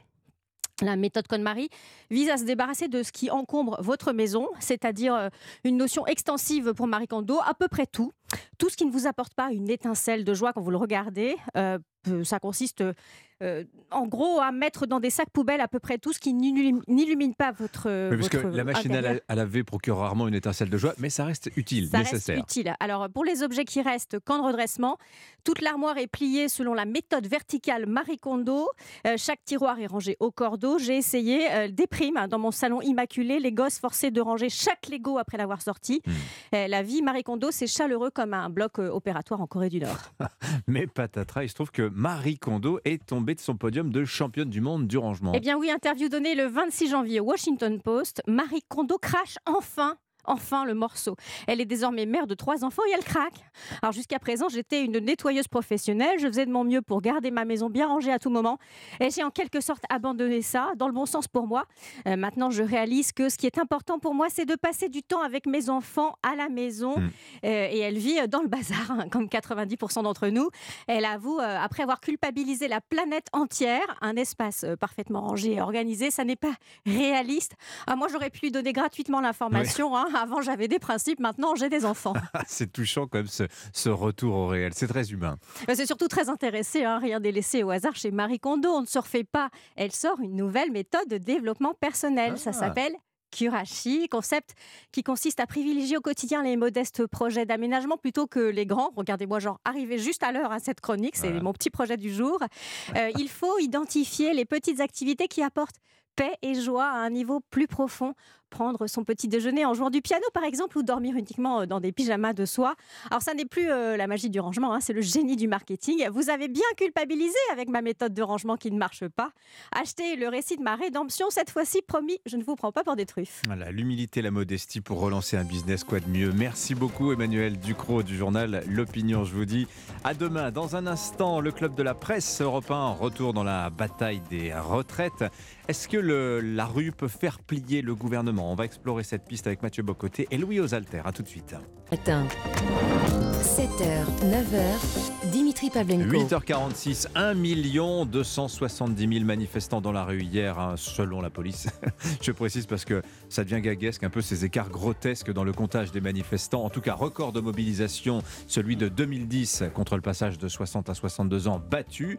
Et on peut même dire que c'est la plus grosse sortie populaire depuis 84, si on se réfère toujours à ces chiffres du ministère de l'Intérieur. La queue du cortège parisien hier, pour vous dire, a dû patienter trois heures avant de pouvoir s'élancer. Les premiers manifestants étaient arrivés depuis belle lurette aux Invalides. Mais tant de monde dans la rue, est-ce que ça peut va pour autant faire reculer le gouvernement La rue est forte, Elisabeth Borne en a pris acte hier, mais ce n'est pas là que ça se passe quand il s'agit de passer au vote. Ce sera à l'Assemblée. Alors comment ça va se passer?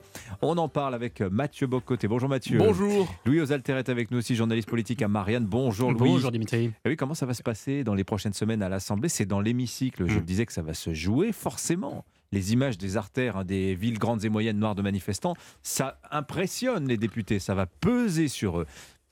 Ça les impressionne déjà. Euh, la preuve, il y a quelques frondeurs dans, dans la majorité. Alors, ça aurait pas été très embêtant s'il y avait une majorité absolue, mais Hmm. il se trouve qu'elle n'est pas absolue. Combien que de frondeurs à peu près là DLR, ah bah, si on 12, en 15, compte je crois, 5 hein. chez Édouard Philippe, euh, quelques-uns, ouais, une quinzaine euh, dans, Ouais. dans toute la majorité. Mais Tiens, la majorité cherche les comptage. voix de LR. Ouais, faisons un peu de comptage. C'est 289 Voilà, la donc majorité. pour une majorité absolue, exactement. Donc il manque une quarantaine de voix à la majorité relative pour les avoir. Ils veulent aller les chercher chez LR. Il y a 62 députés LR. Mais on ne sait pas dans ce groupe euh, si euh, même une moitié euh, votera bel et bien la réforme des retraites. Ouais. Ça dépend. Si tout le monde vote dans la majorité plus LR, ça fait 310 voix à Ah, peu là, près. là, là, aucun problème. Ouais. Là, le texte passe sans problème. Mais tout le monde chez LR ne votera pas la réforme des retraites. Ça, c'est Ouais. déjà acquis. Et ça dépend de ce qui est négociable. Or, qu'a dit la Première ministre le week-end dernier Qu'en tout cas, l'essentiel du texte, c'est-à-dire euh, l'âge de départ à 64 ans, n'était précisément pas négociable. Mais je ne sais pas si à l'Assemblée, ça va, ça va avancer beaucoup. Vous voyez bien qu'en commission, euh, ils vont jamais réussir à discuter de tous les, les amendements, parce qu'il y en a trop par rapport au temps. Ah, il en reste euh, 5000 à de passer en revue d'ici lundi. hein. Donc euh, voilà. Euh, et dans l'hémicycle, le temps est programmé aussi. 20 jours euh, de débat à l'Assemblée nationale avant que ça parte automatiquement au Sénat, voté ou pas. Oui. Donc je suis pas sûr en fait ça serge à purger la discussion sur le fond. Je m'attends plus à un combat de rue qu'à un combat de fond. Ah, merci. Alors merci pour la présentation, Louis, parce que là où je voulais en venir, c'est ce que disait tout à l'heure Vincent Trémollet de Villers dans son édito politique sur Europe 1. Il disait regardez ce qui va se passer. Bon, vous avez l'Assemblée. Euh, contre la rue. Euh, L'Assemblée nationale, c'est la représentation parlementaire, c'est le système politique français. Il n'y a pas de problème démocratique. En revanche, si le gouvernement, voyant que l'Assemblée nationale ne peut pas voter la réforme, euh, réforme que récuse la rue, on passe au 49-3. Alors là, c'est le gouvernement qui fait passer une réforme contre la rue, contre le Parlement. C'est politiquement quand même extrêmement périlleux, ça, Mathieu Bocoté. Oui, mais je pense qu'on est déjà Alors dans ça, un- c'est le scénario extrême. hein, oui, mais on est déjà dans un moment périlleux. C'est-à-dire que la, la Macronie, à la fois on l'a dit 100 fois, on le redira une autre fois, Emmanuel Macron a eu un mandat davantage négatif que programmatique euh, il y a quelques mois. Il a été élu pour ne pas être quelqu'un d'autre. Bon, première chose. Et quant à son programme en tant que tel, quand il est venu le temps de le faire valider, il n'a pas eu de- obtenu la majorité souhaitée. Si on ne garde pas ça à l'esprit, on ne comprend pas la crise qu'on a devant soi. Ensuite, la prochaine étape, c'est que le désa- le- le- l'écart est tel aujourd'hui entre les on prête la valeur qu'on veut au sondage, mais ils nous disent quand même quelque chose. Donc les sondages, plus la rue, plus les tensions, plus le fait que globalement l'Assemblée, la, Macro- la Macronie, dis-je, semble assiégée, euh, quand on met tout ça ensemble, on est, quel que soit le résultat, que ce soit voté, que ce ne soit pas voté, que ça passe par référendum, que ça passe pas par... On est dans un moment où les tensions sociales seront plus grandes dans un an que maintenant, parce que cette décision est un révélateur à grande échelle de toutes les fractures sociales françaises. Vous, vous dites que dans un an, les tensions sociales seront plus vives qu'au- Oui, parce que non, la, qu'aujourd'hui. la trace laissée, on, ça fait des années que de- d'excellents historiens, d'excellents sociologues spéculent ou analysent euh, la France périphérique d'un côté, la Oui. France des métropoles de l'autre, c'est ces ce, que vous fractures nous di- c'est ce sociologiques. que vous nous disiez hier matin. Vous disiez que cette crise des retraites, finalement, elle concentre 30 Oui, ans de malaise C'est français. exactement. Et le fait est que ce malaise n'est pas à la veille de se dissiper. Cette réforme, on- qu'on- on- dans un autre pays, on l'a dit, aurait pu être technique. Elle n'est pas traitée comme telle en France. C'est une réforme très politique. Et quel est le résultat? C'est que je, je ne vois pas quels sont les lieux de réconciliation possibles après cette réforme. Les tensions seront exacerbées et soi-disant avec l'impression très vive qu'une partie de la classe politique aujourd'hui est je, barricadée dans des institutions qui ne sont plus connectées aux profondeurs du pays. Euh, mettez tout ça ensemble et je pense qu'on n'est pas à la veille du gilet jaune bis et ainsi de Ouais. suite. Alors, je voudrais verser plusieurs pièces au dossier. Ce matin, dans Les Échos, euh, Dominique Seux, euh, pour affiner notre regard sur les cortèges, nous dit qu'il y avait beaucoup de salariés de la SNCF, de la RATP, d'EDF, Total Energy, euh, tous salariés qui en fait sont très peu concernés par le passage à 64 ans parce que eux, ils vont en fait partir avant. Et il allait consulter les bilans sociaux de ces entreprises. Alors, c'est intéressant, le bilan social d'une entreprise, c'est le document où on- on met les données de la situation sociale de l'entreprise. Alors, prenez EDF, 63 000 salariés. À fin 2021, vous en avez 48 48 seulement qui ont plus de 61 ans dans la catégorie agent d'exécution. 48 sur 63 000. hein.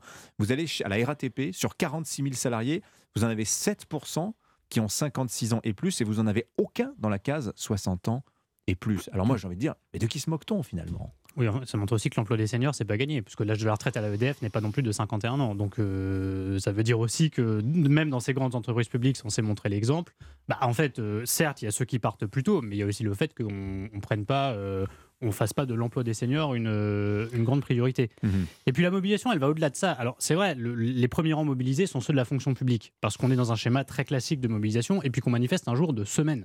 Et ça, c'est très important.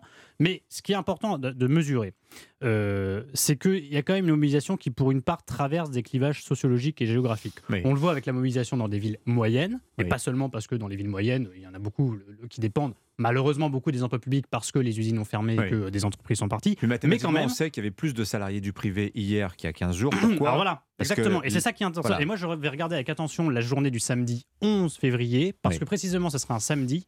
Et souvenez-vous que les Gilets jaunes manifestaient le samedi parce que précisément, on n'était pas face à des manifestants traditionnels issus de la fonction publique ou des emplois parapublics. On était sur des salariés du privé, des artisans, des commerçants, des, des, des- des- des employés, des ouvriers, Des euh, qui ne pouvaient etc., pas se permettre d'aller manifester pendant leur jour de travail. Donc moi, j'attends de voir si cette journée-là, il y aura un moment de vérité sur effectivement, est-ce que l'ampleur de la mobilisation et le soutien, euh, euh, le soutien à cette Ouais.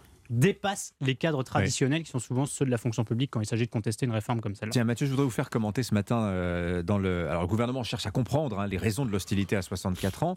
Donc, Elisabeth Borne pense que le gouvernement, en fait, a commis une erreur, c'est de pas assez porter, d'ancrer ce discours sur la retraite dans un discours plus global sur la société, sur le travail. Et donc, il y a cette annonce ce matin dans le journal L'Opinion de Gabriel Attal qui nous dit Eh ben tiens, puisque la valeur travail est remise en question, on va lancer un test aux URSAF de Picardie, en avant-première pour la fonction publique, la semaine de 35, de 35 heures en 4 jours, du lundi au jeudi, par exemple. Donc, c'est pas travailler moins, c'est travailler plus concentré, travailler différemment. Donc, on comprend que là, le, le gouvernement tente un, un truc de sociologie, voire d'économie, mais est-ce que vous croyez que ça peut marcher? Est-ce qu'il y a des choses qui peuvent encore marcher? Non, je pense que dans la séquence présente, je je me trompe, hein, mais dans la séquence présente, si je, me, je pense que rien ne peut fonctionner. Oui. On, ve- on verra qui va gagner. À part On- le retrait? Oui, bah, so- soit le retrait, soit ça passe, et puis la, la rue se démobilise. Mais on est dans un moment où un des deux va gagner, mais les deux gagneront pas ensemble. Et, les deux... et donc, je pense que c'est le premier élément qu'on doit avoir à l'esprit. Quelles que soient les, les, les dernières idées, les dernières propositions que le gouvernement a dans sa besace. Hmm. Ça, c'est intéressant. Ça, c'est très populaire, cette Ah idée oui, de je- je dis 35 pas le contraire. 4 jours. Je hein. dis qu'il y a six mois, dans six mois, c'est le genre de mesure qui peut trouver de l'écho. Mais on est dans une séquence où ce n'est plus ça qui intéresse. Parce que vous savez, en politique, tout est question. Lorsqu'une proposition se métamorphose en symbole, lorsqu'il s'agit d'un symbole, et 64 ans, c'est un symbole. Mais symbole de quoi alors? C'est justement parce que j'entends par symbole, c'est que tout le monde est capable de fixer son attention sur cette mesure. 64 ans, on sait qui a gagné, on sait qui a perdu si le projet est voté. Et là, on est dans une espèce de bataille rangée. Vous noterez, soit dit en passant, que la mobilisation hier, elle était massive, mais elle n'a pas explosé absolument par rapport à celle d'il y a Oui. quelques jours. Donc, on n'a pas doublé d'un coup. Donc là, il y a une forme de guerre de tranchées, de guerre de position qui s'installe. Et ça, mettez tout ça dans l'esprit. Ensuite, dans six mois, si le gouvernement comprend, ou à tout le moins a l'impression que le rapport des Français au travail, le rapport des Français au, au- au temps de loisirs, euh, tout ça est une question centrale, ça peut être un chantier intéressant pour le reste du quinquennat. Il Oui. n'y a pas de doute là-dessus, mais dans la séquence présente, toute cartouche utilisée est une cartouche gaspillée, je crois. Donc on est, Louis Alter, vous pensez comme Mathieu, dans une impasse politique totale Ah oui, pour le est, gouvernement euh, sur les deux trains qui se, qui se foncent dessus, et maintenant il faut voir le, le, Donc soit on, des dégâts. passe, soit on Et passe on- en force et on, et on a- on Ouais, abîme mais- la démocratie, soit on, re- on renonce et on se tue politiquement. C'est Bah, ça un c'est peu ça. les Si Macron du gouvernement. renonce, il est évident qu'il il, il perdra le soutien de, ce que j'appelle sa minorité électorale, c'est-à-dire les gens qui sont pour la réforme, qui sont minoritaires dans le pays, qui ont voté Macron, euh, profit de gens qui ont voté Macron euh, dès le premier tour. Donc beaucoup de retraités, CSP+, euh, évidemment pas le profit des gens qui ont, qui ont manifesté hier. Donc politiquement, il peut difficilement se permettre de, de reculer. Mais il est évident, comme Mathieu le disait, que ça laissera des dégâts. Alors tout dépend de la méthode utilisée. Si on va jusqu'au 49.3, effectivement, euh, ça peut creuser des fractures très profondes. Ouais. Après, la méthode, effectivement, du gouvernement d'expliquer qu'en fait, euh, c'est un rapport au travail, qu'il faut réfléchir là-dessus, etc. Ah bah sûrement, Franchement, sûrement. oui, non, mais alors, je suis d'accord avec le constat. hein. Ouais. Mais c'est pas le moment politiquement d'aller Ouais. lancer une grande réflexion qui va apparaître comme un pare-feu évident. Enfin, on n'allume pas des signaux de fumée grossiers comme ça. Au moment côté, où, en euh, fait, la, la crispation allait sur un point très précis de la réforme. Les deux ans de plus, pour la majorité des gens, c'est non. Il y a un côté boîte de Pandore, enfin on peut dire, dans cette euh, réforme des retraites, Hmm. quand on voit par exemple surgir les débats sur les, les milliardaires, par exemple. C'est frappant. Oui, mais alors, On est sur un à côté et finalement ça, ça, ça- ça devient mais, un sujet. Mais ça, je pense que dès, qu'on a des réformes comme celle-là où chacun est appelé à contribuer d'une manière ou de l'autre, euh, la gauche, et là-dessus, il faut quand même la nommer, a toujours cette, euh, cette carte secrète où on dit finalement, personne ne devrait faire d'efforts de quelque manière que ce soit. Des milliards, il y en a. Il y a des milliards de milliards de milliards à la tonne. Il suffit d'avoir le courage d'aller les prendre. Et aurait-on le courage de jouer à la révolution en prenant quelques milliardaires, transformés en bouc émissaire C'est réglé, il n'y a plus de problèmes sociaux. La machine sociale fonctionne bien, la machine à redistribuer fonctionne bien, la machine des retraites fonctionne bien. Non, ça, c'est une erreur d'analyse. Croire qu'il suffirait d'avoir le courage d'aller prendre les milliards cachés, c'est une erreur d'analyse et de courage politique. Merci beaucoup, Mathieu Bocoté. Bonne journée à vous. Merci Louis Osalter. À la une de Marianne cette semaine. Ce qui pourrait faire reculer Macron. Ah, bah justement. tiens, justement, on en parlait. 8h. Le feuilleton continue. Bonne journée à tous les deux. 8h57. Place à Philippe Vandel, Culture Média sur Europe 1 dans un instant. Bonjour Philippe. Bonjour Dimitri, on va parler de la place du sport féminin à la télé. Moins de 5% des compétitions sportives diffusées à la télévision sont féminines. Pour quelles raisons Et est-ce que ça tend à changer Élément de réponse à Candice Roland de la chaîne L'équipe, Medjaline Miri qui a fondé l'association des femmes journalistes de sport et Marie-Alice Haye qui est l'ancienne capitaine du 15 de France qui commente le rugby sur Canal+. Magloire également, on l'a connu euh, dans des folles aventures, on l'a connu avec Michael Youn, il revient sur TV5 Monde, ça s'appelle Rassemblance, qu'est-ce que ça veut dire? Il va nous le dire. Et puis la réalisatrice, scénariste, chroniqueuse Anne de Petrini pour son premier one-man show, il s'appelle Anne de Petrini. Ah bah, une ancienne collègue de Canal. euh, Exactement. mon cher Philippe, tiens, entre anciens combattants. Allez, Exactement. bonne émission à vous. L'info continue sur Europe 1 à 18h, évidemment. Punchline, Laurence Ferrari. Midi, Europe Midi avec Romain Desarbres. L'antenne vous est ouverte au 39 21. Je vous dis à demain matin, 7h. Bye bye.